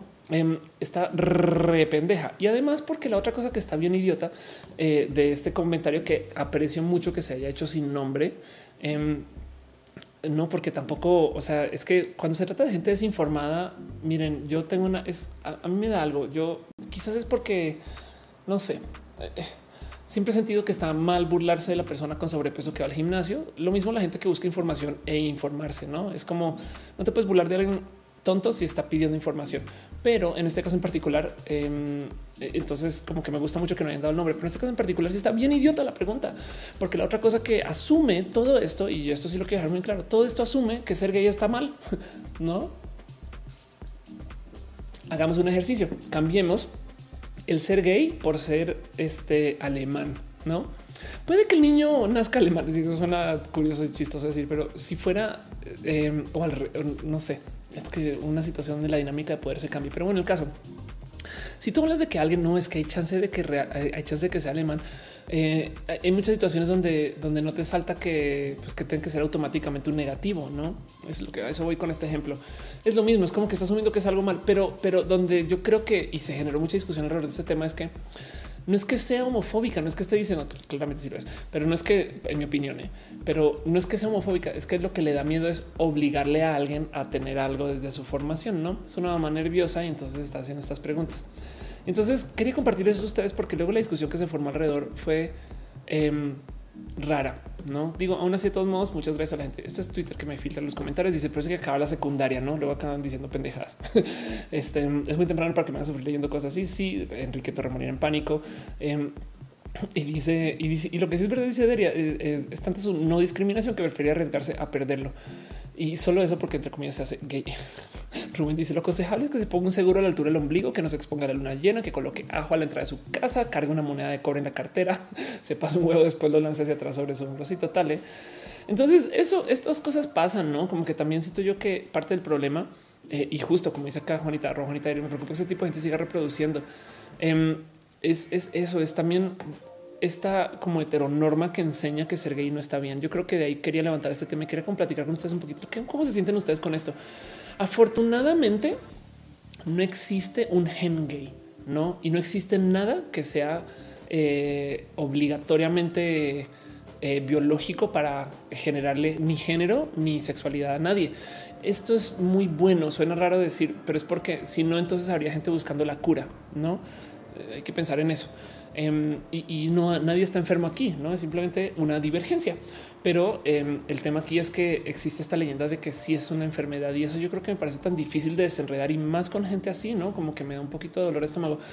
De todos modos, rescato de aquí que la preocupación de esta mamá es le estoy imponiendo algo al nene, no que no sé si quiera o no, em, pero es, donde yo siento que está criminal todas las situaciones que está asumiendo que lo que le está imponiendo es negativo, no? Pero bueno, en fin, es simplemente divergente. Dice este ciencias naturales. ¿Qué opinas del video viral de dos chicas veganes que separaban eh, a los gays? Ah, para que no fueran violadas. este no he visto el video, pero ya me lo comentaron y me queda un poco de ganas de ver qué onda. Aún así, respeto mucho a la gente eh, que viene de formación vegana o que tiene eh, la vida vegana, porque es una posición política que yo creo que vamos a tener que adaptar un poco más. Em, estamos viviendo de modos que son poco fáciles de sostener con el cómo consumimos animales en el planeta. Pero bueno, viene mucha tecnología para eso y sería bonito. Dice Uriel Torres, deja de deja manifestar las creencias de esta ciencia popular judía que usa para justificar sus creencias. Sí, justo. Aldo dice, o sea, no entiendo muy bien la pregunta. Creo que lo que puede alterar a muchos es un desequilibrio hormonal, pero no tiene nada que ver con la orientación sexual. Totalmente de acuerdo. Em, y, nada, pues es, es como donde sale esta, esta educación. Em, como dato curioso, em, de un pequeño pensar que voy a dejar acá tirado una vez. Estoy llevo como un mes y medio de estarme enterando y leyendo mucho acerca de actos históricos en la vida, en el planeta. No, entonces me estoy dando un repasado de historia de eh, Primera, Segunda Guerra Mundial y ahorita estoy viendo casos de todo lo que sucedió en la Guerra Fría y me topé con que em, no sé si ubican que durante la Guerra Fría eh, había mucha pelea de gente eh, eh, de alta, alta religión con gente atea, no? Porque básicamente el, comunismo es ateo, no? Y entonces por eso existe este como resurgimiento católico cristiano, sobre todo en Estados Unidos. En Estados Unidos, por ejemplo, los billetes no hablaban de Dios hasta que llegó la Guerra Fría. Y entonces em, me topé con un buen de comentarios de qué hacía el Vaticano para pelear contra la gente que venía del ámbito comunista eh, y muchas cosas. Está muy divertido ver y creo que le quiero dedicar algún video o algo a esto cuando comencé a ver como no mames, güey. Me topé con que justo em, muchas de las cosas que hacían desde como la creación del ámbito de la institución religiosa para desacreditar a la gente atea y a los comunistas en ese entonces son igualito lo que están haciendo con la ideología de género. Esta planeación de qué comunicación usar, como todo es inventado. No saben cómo de repente vi entrevistas de gente diciendo no puedo creer que de repente salieron los religiosos a inventarse cosas acerca de nosotros para ellos poder validar su punto. Y me recuerda mucho de cómo se inventan cosas acerca de la gente LGBT para podernos invalidar, ¿no? Que de paso lo digo porque yo siempre he dicho, si tú te tienes que inventar algo para debatir contra alguien, sea quien sea, es porque no tienes nada. Me explico. Si lo único que puedes decir es que la gente gay este, va a contagiar a otras personas, pues entonces, güey, tan, tan, tan no tienen nada que se tuvieron que inventar algo porque porque si no, no tienen contra qué pelear. Em, entonces, eso también es un tema aquí, no? Esta educación, esta falsa educación eh, o estos inventos que hacen alrededor de la gente LGBT vienen un poquito de esto y es, el, es el libro de ataque, si quieren verlo del sistema religioso, no para recordarles el término ideología de género es un invento del Vaticano. Así literal, ellos salieron a decir vamos a usar esta línea de comunicación y ahora funcionó porque mucha gente usa esto para hablar acerca de la gente trans LGBT y demás. Pero bueno, eso es un pequeño como detour y lo recordé ahorita. Y ahora lo veo, lo veo aquí un poquito. Eh, veo que están dejando piñas. Eh, muchas gracias. Dice eh, Gamasco, el Vaticano. Adrián Romero dice: Pues que acaso no hay padres que le dan a que sus hijos gay testosterona y eso los pone más. No mames, que eso pasa. No, no mames, eso me haría un chingo de rabia. Este, pero bueno, pues sí, claro, está por supuesto esta gente que lleva a sus niños a que vean alguna trabajadora sexual, porque entonces se van a ser hombres de verdad, verdad, verdad. No dice Jorge Barro, la evolución es una teoría total. Jesse Thrower dice: Llevo un rato escuchando me eh, y esa mamá se ve eh, que muchas cosas que no conoce o entiende. Espero que con sus preguntas haya aprendido algo sobre el tema. Yo también, eh, yo también. Yo también, la verdad es que eso es un poquito tema y quería nomás levantar con ustedes el cómo se sienten ustedes con eso. Ultra dice: Me voy, buen roja. Muchas gracias. Cristian Valdera dice: Justo la semana pasada la revista Nature publicó que no existe un gen gay el cual se hizo, eh, eh, el, cual se hizo en un gran, gran número de personas alrededor del mundo. Qué chido, qué bonito. Jimena Raquel dice: Mi mamá tomó muchas hormonas para sobrellevar mi estilo de vida, que yo creo correcto porque tiene una base política. O sea, ¿cómo es eso? ¿Me puedes, ¿me puedes contar un poquito más? Jimé? María Vera dice, claro, desacreditó la vida del oro para sobrellevar mi estilo de vida que yo creo correcto porque tiene una base política. Ándale. En Zoe Pet Club dice, en la iglesia católica se inventaron muchos ritos o rituales que ni siquiera tienen que ver con la Biblia directamente a fin de evangelizar. Dale, Caro dice, en realidad sería un entorno más con propensión a la intersexualidad, mayores hormonas, mayores posibilidades de variaciones físicas o genéticas. Ándale. Em, y dice Uriel, la heteronorma si es un invento. Bueno, Sí, René, justo hace la pregunta más valiosa. ¿Esto qué chingos tiene que ver el ser gay con la testosterona? Es que cuando sí, esto, es una pregunta muy válida. El día que yo entendí que el motivo por el cual la gente del ámbito conservador está tan escandalizada conmigo fue cuando me fue el día que me percaté que su escándalo viene de que ellos quieren procrear y asumen que eso es a lo que vienes. Entonces la testosterona es porque la gente tiene, o sea, es, una obligación estricta y cruel al binario. No es como es que no solo tienes que ser hombre, sino tienes que ser hombre y coger y embarazar. Entonces, supuestamente la testosterona te hace más hombre. Qué raro decir que además está bien curioso porque además esas testosteronas, em, la testosterona que se sintetiza rara vez viene de ser de algún fin humano. O sea, son hormonas animales. Em, entonces está cagado porque la misma gente que luego, o sea, si se llegan a enterar de dónde viene, no, en fin, cómo somos, qué jodidos que son. En fin, más educación en el mundo. Perdón, J. Carrillo que jamás sirvió para reeducarme. Le pregunto, ¿no es un mío similar a la madre eh, adicta que está en embarazo? Sí, por eso, por eso quería levantar el tema un poquito. Está muy desinformada esta mujer y estoy totalmente de acuerdo. Espero que ahora ya esté informada. Em, y, sobre todo a raíz de este post, ¿no? Y que le han dicho no seas idiota pero y, sale como a luz el, que tan desinformada pues está la gente. Yo creo que puede estar aún mucho más desconectada de la realidad. Pero em, del otro lado también siento que es válido que esté preguntando y lo único que rescato de todo eso, porque el resto es un güey, no puedo creer que esto se esté preguntando también. No, en fin, Adrián Romero dice perdón por mis mensajes eh, indescifrables. Me acabo de dar cuenta que no funciona mi letra L y después pones hora. Perdón, pones llora. Jorge Barrón dice: De hecho, los comerciales eh, y los sermones dominicales tienen más en común de lo que uno cree. Ándale, total y dice dale cara más testosterona, mayor ganas de procrear. Qué lástima eh, que, ese pensar existe. Em, y dice, ah, ya entiendo. Jimena Raquel dice, mi mamá tomó muchas hormonas durante el embarazo y por mucho tiempo creyó que ese era el motivo de mi bisexualidad.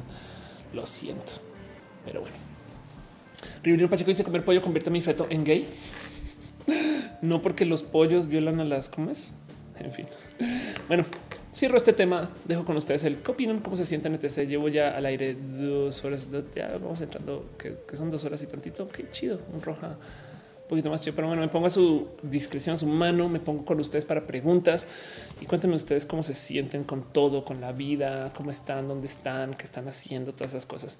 No quiero hablar mucho más. Este, pregúntele todo lo que quiera. Yo me pongo con ustedes y me gustaría leer sus comentarios y qué opinan y cómo se sienten ustedes con Roja. De paso, de nuevo les voy a recordar, anótense el 4 de octubre eh, aquí en la Ciudad de México, me va a presentar haciendo comedia y eso va a ser algo que pues nada, se desarrollará en ese entonces.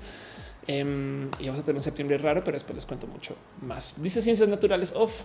Pero creo que ser gay tan que ver con las hormonas. No para nada, por supuesto, porque tú en otro video que la hormona de tu orientación sexual no cambió. Sí, total, exacto. no tiene nada que ver, no tiene nada, nada, nada que ver, nada que ver. Este, las hormonas este no, te hacen más o menos, pero es que hay gente que asume que ser gay es querer ser menos hombre y entonces la testosterona te hace más hombre. Ya ven por dónde va esto, no es raro, raro de considerar. Uriel dice público roja. Le recomiendo leer Ciencias, Cyborgs y Mujeres de Donna Haraway. Ese nombre además suena como a sabes, droga, sexo y rock and roll, no ciencias, no, en fin. Em, dice Jorge Barrón, ¿qué piensas de los white texicans? Uf, Em, me da una lástima que sea una estrategia de división social. Em, la gente white texican es gente multicultural de un modo u otro. Hay, mucha, entre comillas, falsedad, pero entonces, ¿qué es real? Y volvemos a la pregunta, ¿qué es ser mexicano? No, em, yo creo que eh, hay un poco de purismo enredado justo en eso. Hay un poco de cuidar ranchismo, literal, cuidar rancherismo, o sea, tal cual, porque hay gente del rancho. Em, y, también, evidentemente, hay malinchismo asociado. Entonces, yo creo que esta división de chairos fifís me parece que es tóxica. Em, y, muy reduccionista también, ¿no? Es asumir que toda la población es acá o acá, ¿no? Y, además es como este cuento de, que si, eh, en fin, de que no puedes asumir absolutamente nada eh, eh, solamente por porque se usa. Y entonces que se usa además de modos despectivos me parece más cruel. Hay gente que lleva cuentas en redes sociales que se han dedicado a dar mucha luz al tema de los white texicans, literal, los white texicans. Em, ¿De qué estás hablando, Ophelia? esto es, por ejemplo, white texicans. Em, y, lo único que tengo que decir es, me da tanta como dolor pensar que quien sea que lleve esta cuenta, literal todos los días se despierta a tuitear odio, ¿saben? Como que qué desgaste, no sé, siento que hay que tener, eh, hay que tener mucho como, no sé, hay que tener algo roto como, como generadora de contenido, como que mira, a mí a veces me cuesta mucho encontrar de qué voy a hablar en roja. En esta gente que lleva estas cuentas como de odio, de señalar, de, hacer gatekeeping, em, como que siento que, que desgaste en el corazón estar todo el día pensando en a ver a quién le mento la madre, no a ver a quién, a ver a quién maltrato, porque en últimas no sé, como que no, me gusta eso, pero bueno, en fin. Este dice renegos los white texicans son de Texas. es una buena, bueno, pues de, Texas mexicano puede ser. Dice, me pregunta si mujer heterosexual me gusta LP. Eso me convierte en este, pues puede ser una persona pansexual, bisexual o lesbiana ya. Y ya, sí, o sea, o, en fin, no sé, más bien eh, no te tiene que hacer nada. La pregunta es cómo, cómo se, cómo, cómo se identifica tu amiga así y ya. No, o sea, ella es ella, ella es quien decide qué quiere ser y ya, y que no le tema ninguna etiqueta. Igual a fin de cuentas, un modo de investigar si una etiqueta te va si te sientes a gusto es literal, asignatela, despiértate un día y pues sí, güey, soy pansexual, güey. Y si te la llevas bien, pues nada, persigue tu alegría.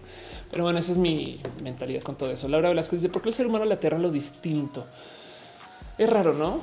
Y fíjate que es un poco falso eso. Em, yo creo que es religioso el tema del, miedo a lo distinto. Eh, a ver, espera, antes de leerte el lado, hay un mega comentario de Jesse. Es igual que los albinos en África que mutilan porque creen que sus miembros son útiles para hacer pócimas. Ándale. Sí, total. Este, hablando del tema de la testosterona. Vamos a hablar un poquito de justo de lo distinto. En em, la ciencia y el proceso científico es dependiente totalmente de la existencia de la curiosidad. Si algo hay y algo sucede, tú quieres investigarlo y, literal. Mucho de la ciencia es gente haciendo ahí se mueve, güey. y ya, entonces que se mueve, ¿no? El proceso científico es un sistema estandarizado de darle seguimiento a observaciones y de paso observar y que nada pase también es una observación. Em, entonces, lo importante de la ciencia y del proceso científico que lo separa de la teología es que primero que todo, tú asumes que la realidad es como es y tú la observas, em, no al revés. Entonces, eh, suele ser que la gente que, por ejemplo, los tierraplanistas, los antivacunas, ya se decidieron y la realidad entonces se tiene que conformar a sus observaciones. No los tierraplanistas eh, buscan evidencia para confirmar lo que ya piensan, mientras que el científico o el proceso científico pide que tú dejes que la evidencia te lleve. Si tú piensas que eh, algo es rojo y cuando lo observas resulta que no es rojo, entonces tú dejas que, pues bueno, entonces no es rojo y ya, pues que le voy a hacer, no lo es. Em, y esto lleva a que tú construyas un modo completamente diferente, porque la otra cosa que pasa es que tú puedes en cualquier momento reobservar cosas. Entonces, en el proceso científico, tú haces un acervo de conocimiento que construye. Primero observas la gravedad, luego observas que las cosas caen, luego observas las colisiones y luego que observas las colisiones, observas, no sé, el intercambio de información, no? Pero el día de mañana descubres que la gravedad no funciona como crees que funciona, funciona por otro modo. Entonces, todo lo que construiste encima lo tienes que reobservar para que sea consistente con la nueva observación de la base, ¿no? Em, entonces técnicamente nada nunca se comprueba y estás dando saltos de fe todo el tiempo. Hay dogma, hay gente, o sea, tú tienes que creer, tienes que literal creer que el átomo sí es así, güey. Pero entonces lo que tú haces es, ok, vamos a creer que es así y vamos a investigar sobre eso. Uy, no, no funciona hasta cierto punto. Bueno, entonces démosle reversa y observemos por acá. Evidentemente, así como hay dogma, hay muchos científicos que están completamente indispuestos en soltar eh, que las cosas sean después de observar y pues eso es una negociación que se tiene muy constantemente. Yo sé que eso es un modo muy reductivo de hablar del sistema este, científico, pero pues como sea lo importante aquí es saber que se puede reescribir. Por consecuencia, pide de mucha curiosidad, pide que tú siempre estés como de inconscientemente infeliz con la realidad o con lo que tienes anotado, pide que tú siempre eh, estés como queriendo saber más. Esa es mi pelea con la religión, que el proceso de la religión, déjate de que piensen de que yo soy abominación y entonces me alegro. A mí lo que me choca es que el sistema de fe atenta contra la curiosidad. Entonces, de repente, si tú dudas de algo, no tienes fe. Si tú dices, a ver, me estás diciendo que, o sea, que Jesús caminó sobre el agua y luego subió al espacio sin ayuda de tecnología alguna, ¿cómo? Y no es porque no tienes fe, no? O sea, si tú preguntas, no tienes fe. Por consecuencia, eh, en el sistema religioso te enseñan a dudar de la diferencia en el sistema religioso, de hecho, eh, lo mejor es aceptar que las cosas son como son. Entonces no puedes tener curiosidad y por consecuencia no te llama la atención, no te divierte que las cosas sean diferentes. Piensa tú cómo era em, eh, el tema del viaje exótico en los 60 Güey, esa persona viene de Rusia. Wow, sabes la antigua India. Eh, no sé, desde el lejano oriente, no como que era pues, los viajes, no? Y, entonces lo distinto era muy bien visto, era diverso. Los países eran diversos. Hoy en día, curiosamente, ya se perdió ese asombro y entonces estamos como en esta como vida como amargada donde la gente no siente como tan bonita curiosidad por las cosas. Em, y entre, entre estos, por ejemplo, ya no hay tanto asombro porque las cosas sean de otro país, porque ya normalizamos que te puedes subir un avión y te puedes ir a Shanghai ya si lo quieres, no si tienes el bar, este, pero puedes, no? Eh, y si no, lo puedes ver en Internet. Entonces, como que perdimos el asombro por las distancias. Y es una lástima porque entonces no nos enseñan a asombrarnos o a mantener el asombro de niños, porque los niños son naturalmente más curiosos que los adultos que están conociendo el mundo, ¿no? Y luego se les enseña a no ser curiosos. Y yo creo que justo el miedo a la, a la diferencia, en mi opinión, es una curiosidad castrada por la religión. Pero es una opinión. Entonces quizás ustedes lo ven diferente, ¿no? Dice eh, Riverino Pacheco, el paradigma científico puede ser. Este es un modo de verlo. Eh, dice, ¿verdad? ¿Cómo te preparas para el show de comedia? es todo un tema. Em, el stand-up pide que tú memorices tu comedia. Entonces, entonces tienes una rutina y literal vas y lo ensayas. Em, ¿Cómo funciona? Tú preparas una serie de chistes y se los, se los das a una audiencia de prueba. Los chistes que funcionan los anotas, los que no funcionan los borras. Entonces luego, luego vas repasando iterativamente sobre eso hasta que tengas una serie de chistes que todos funcionan digo, no siempre van a funcionar en todas las situaciones y todas las condiciones. Y el cuento es una de dos, o te lo memorizas, que yo lo he hecho. Yo tengo esta serie de documentos que se llaman Off en Mic, esa es la versión 11, eh, donde tengo secciones y entonces eh, por cada sección literal tengo literal mis chistes están acá escritos em, y los voy repasando y me los memorizo y luego me los llevo ya en el escenario y ya los presento como en orden o no, pero aún así yo hago impro. Entonces a mí me gusta levantar temas en particular donde luego y luego improviso sobre esos chistes. Em, así que el trabajo real está contra mi cabecita, contra mis propios miedos, el que puede pasar, que no puede pasar. Trato como yo produzco mis propios shows más o menos. O sea, digo, afortunadamente uso foros que también me producen a mí, em, pero trato de como planear. Ok, llego a tal hora, voy, hago como listas de quién. Cuando voy con gente, literal, les doy a ellos programa de tú llegas a esta hora, tú te presentas, tú te pones esta ropa, tú vas a decir estas cosas. Em, y hago esos documentos. Entonces, para mí, cada show tiene por lo menos una o dos semanas de planeación previa porque me gustaría pensar que cada show es único. La verdad es que no, pero trato de mantener cuanto material sea único que se pueda para cada show y trato de llevar por lo menos, por lo menos eh, unos 20 minutos de material nuevo cada vez. Y esto es bien complejo porque eso es material que hay que probar. Así que yo pruebo mucho guiño, guiño. Elisa, si sigues por acá, yo pruebo mucho mi material en Twitter em, porque no siempre tengo chance de ir a un bar o algún lugar para probar eso. Y, y si no lo pruebo literal en vivo, con la complicidad de que la audiencia también sabe que lo estoy probando.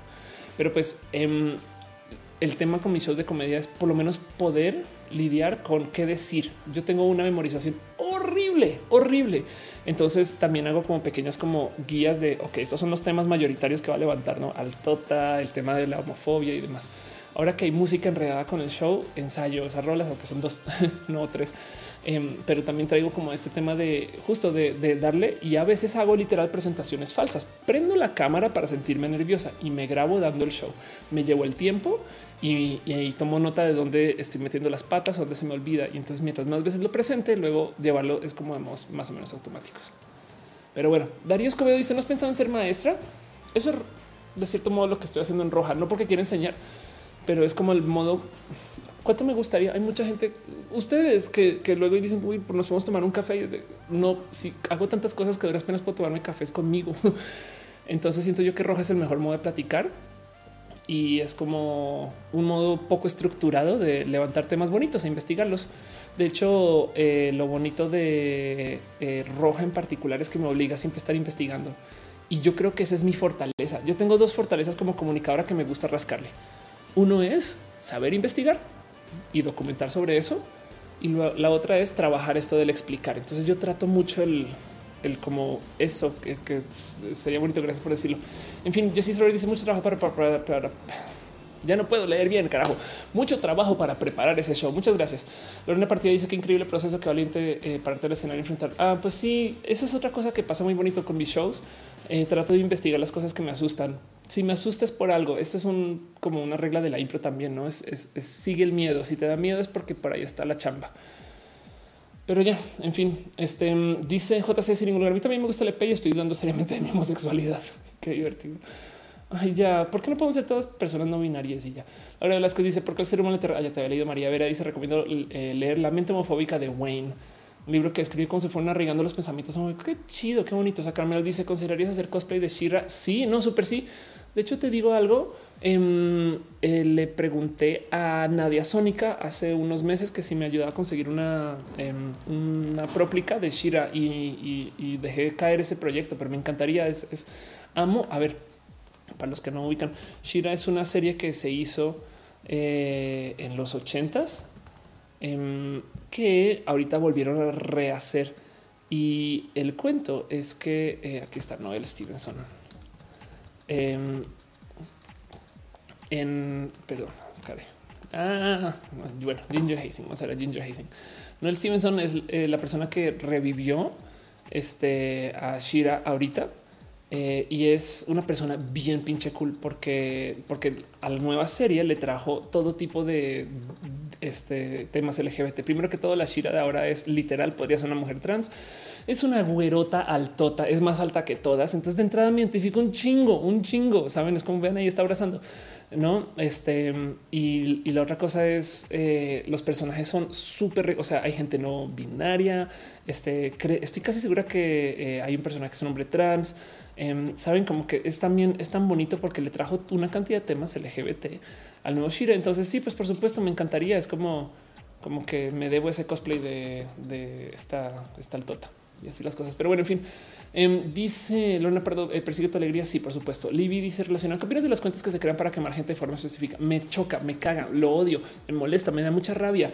Es como de ay, güey, eh, pobre gente. Me explico. Miren, yo les voy a decir algo. Yo tenía una cuenta así, por eso es que me da tanta rabia. Em, este en una época, hace muchos ayeres, yo comencé a documentar las cagadas de los community managers en redes sociales. Em, y entonces esto las acabé subiendo a Pinterest. Ya tiene un rato eh, y entonces me mandaban las cagadas. Llegó un momento donde yo ya no, no buscaba nada, me lo enviaban todos. Como que yo me volví como la policía. Pinterest, como te odio. Yo me volví la policía de, las redes sociales y literal un día alguien me dijo: Es que Ofelia, sabes que em, este en la agencia tenemos miedo. Me acuerdo que eso me lo dijeron un día. Of course, vamos a ir a, a mi cuenta en mi página en Facebook. Em, de hecho, subí todo esto a un álbum eh, de fotos en mi página. Aquí está bibliografía de reconocimientos. A ver, caray, para que aquí está Community Managers. Aquí está 611 cagadas tengo y las tuiteaba a cada rato. Pero llegó un momento donde me percaté. Miren, cagadas tipo este. Acaben y hacer, me acabo de escribir a mi Starbucks Reward. Em, hay unas cosas muy divertidas, pero pues saben como que lo que dices, bueno, en fin, eh, secretaría, esto que es eh, pueblo decía, señoritas licenciadas que se, que se arreglan el finísimas, no son cagadas, son cagadas de community managers. Todo esto está en mi página de Facebook y en Pinterest si quieren. Em, y el cuento es que la neta, después de un rato me percaté de que cada que yo hacía esto, literal había gente que me escribía güey, me metí en un chingo de problemas con mi cuenta, no sé qué. Hay unas cosas que sí, pues sí es que metiste las patas, pero luego como que me se sentía tan horrible desde güey, te estoy trayendo una cantidad ridícula de karma, no como de no sé, no me gustó ser la policía de yo. ¿En qué momento soy yo moralmente superior que alguien? Saben, o sea, la gente mete las patas, es un hecho. pero pues que luego llegue acá doña Ofelia a decir, mira cómo te evidencio, ¿eh? Ay, se siente tan vacío. Entonces, como que luego yo pienso en la gente que llevan justo los y esas cosas de ay, qué, güey, qué rudo que es llevar cuentas de odio. Es odio.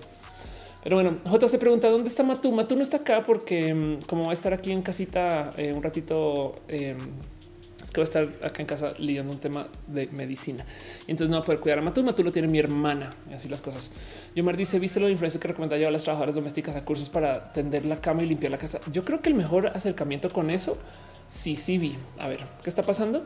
Em, que eh, una es no sé qué influencia, pero una chica salió justo a decir que acaba de salir de un curso donde le enseñan a las mujeres a ser mejores mujeres de casa. Entonces te, te, preocupa, ¿no? De qué, pero por qué, cómo así.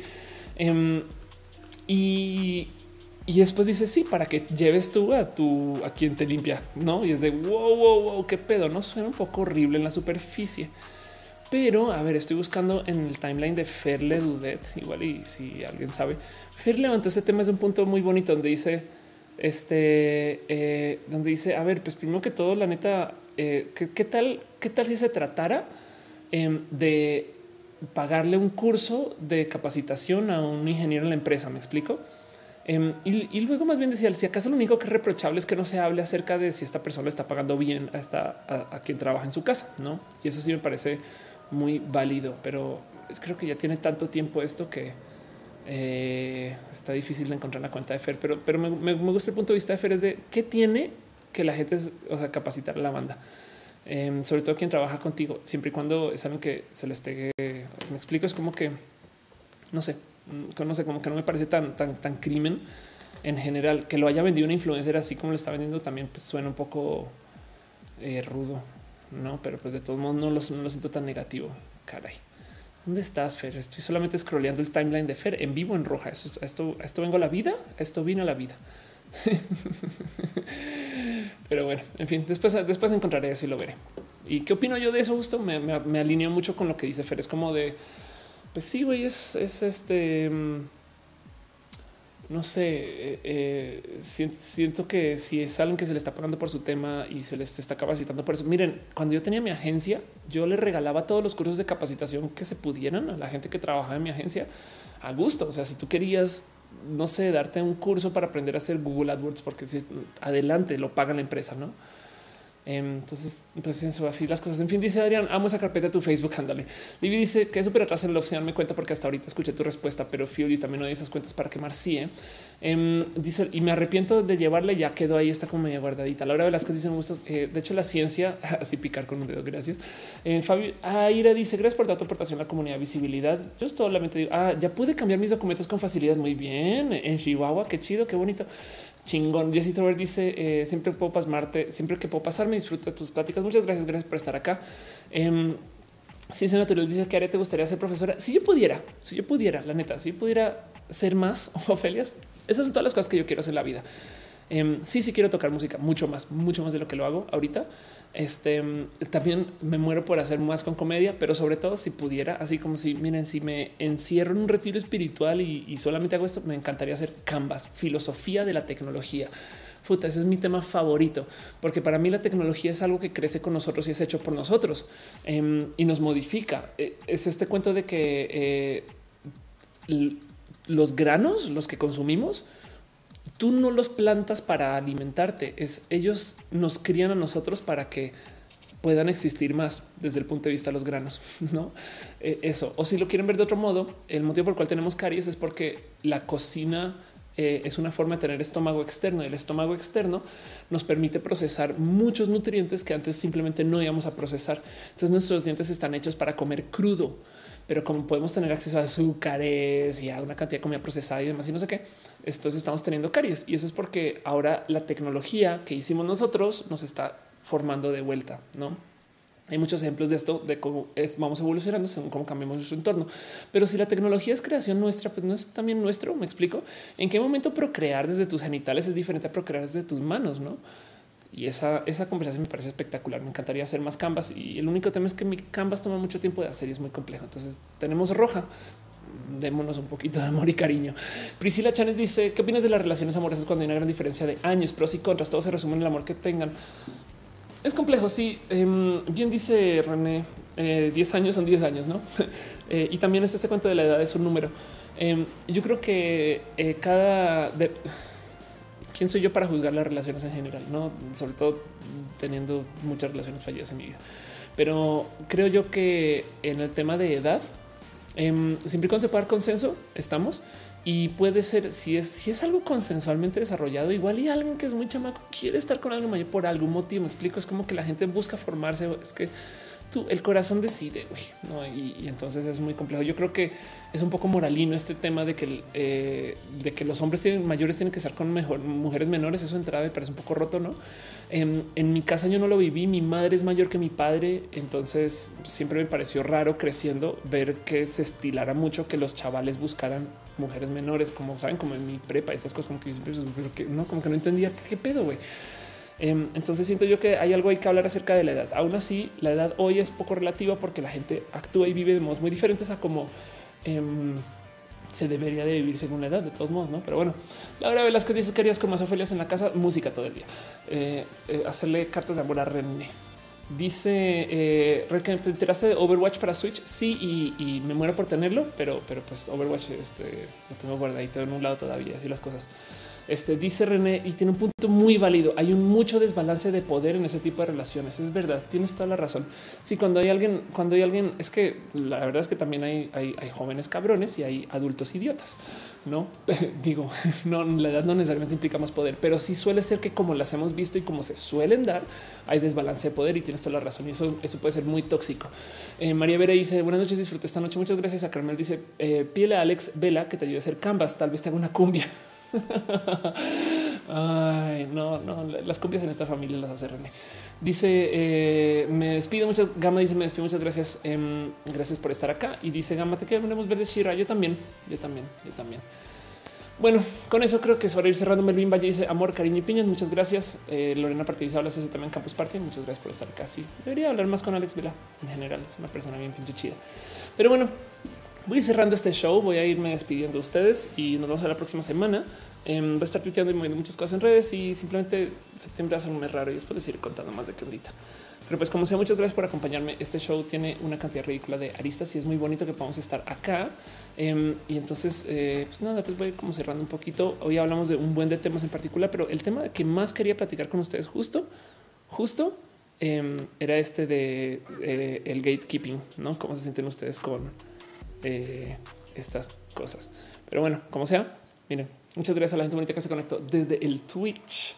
Eh, Caro, gracias por estar acá siempre. Caro es el mejor eh, martillo del Internet.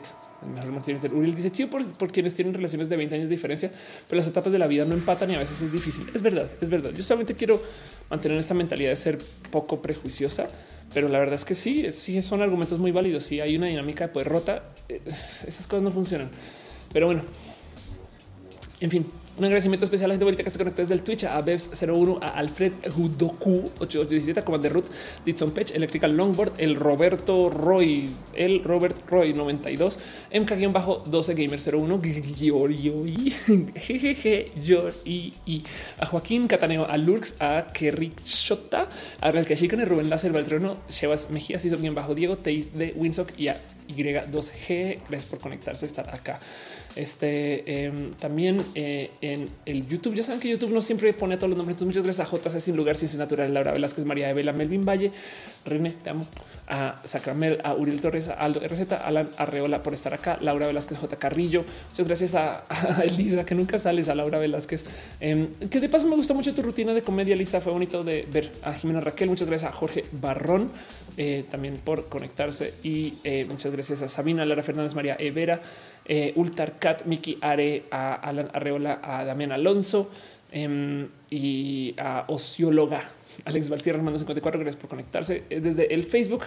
Eh, muchas gracias a Gaby Sigalale García. Caro, mi hermana pasó por Carolina, pasó a una partida. Chayita López, Arefa Viola Martínez, a una partida. Frida Rodríguez, eh, Ángel Colt y Sofía Lee. Este, gracias por estar acá. Y la gente que se conectó desde el mixer también. Muchas, muchas, muchas gracias por ser parte de esto. Bar Droid 01, Yusihara Lurks.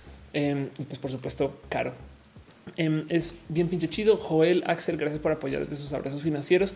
Em, este show existe gracias a ustedes, eh, gracias a que vienen acá. Julie, Selenático, no saliste, pero eh, gracias por estar acá. Gracias a eh, cuál es a todavía el rock y el metal existe en el 2018. Qué clase de nombre es ese, pero así es. ¿Cómo haces login? Todavía espacio el rock. Bueno, obviamente no. Este, muchas gracias a Dangerous Mango Pie, muchas gracias a Chris Esit, eh, Gracias por ese, gracias por acompañarme. Ya saben que todo lo malo que les ha pasado en la semana es culpa del Violeta Recto porque es recto y erecto y me hago, me, costó mucho no hacer ese chiste durante el comienzo del show. Pero bueno, también un abrazo especial a la gente bonita que me apoya desde el Patreon. Ah, madre mía, yo ni siquiera estoy en la escaleta. Güey. ¿Qué te pasa, Feli? la gente bonita que se apoya desde el Patreon a David Álvarez Ponce, a analógicamente Gabriel o Daniel Bundoni, Trini Patacoins, Carlos Ariel, artista formalmente conocido como Camorales, a Maritza Bernabe, Alex Melo, Alex El Alex, a que Rubio, Alejandro Alcántara, Cabeza Olmeca, Francisco Godínez. Gracias por apoyar, ser parte de este show, apoyar, dejar que este show suceda. Ya saben cómo es todo esto. Paulina, Ambis, este, Víctor, Uriel, em, Brian, así, Mariana, muchas gracias, muchas gracias. Dice eso es increíble, quiero ir a Argentina. Si estás en Argentina, chido. Pero bueno, en fin, hablemos de eso después. Ya saben cómo es. Nos vemos entre semana. Em, se les quiere mucho gente bonita. Pues cualquier cosa, nada. Besitos. y adiós. Bye. Dice Lucía. Primera vez que me toca el rojo en vivo. Qué chido. Me alegro. Si se puede que compartan esto, no le harían daño a nadie. Sí o qué. Y si no, no pasa nada. Estamos aquí, la mejor reunión del mundo. Bye.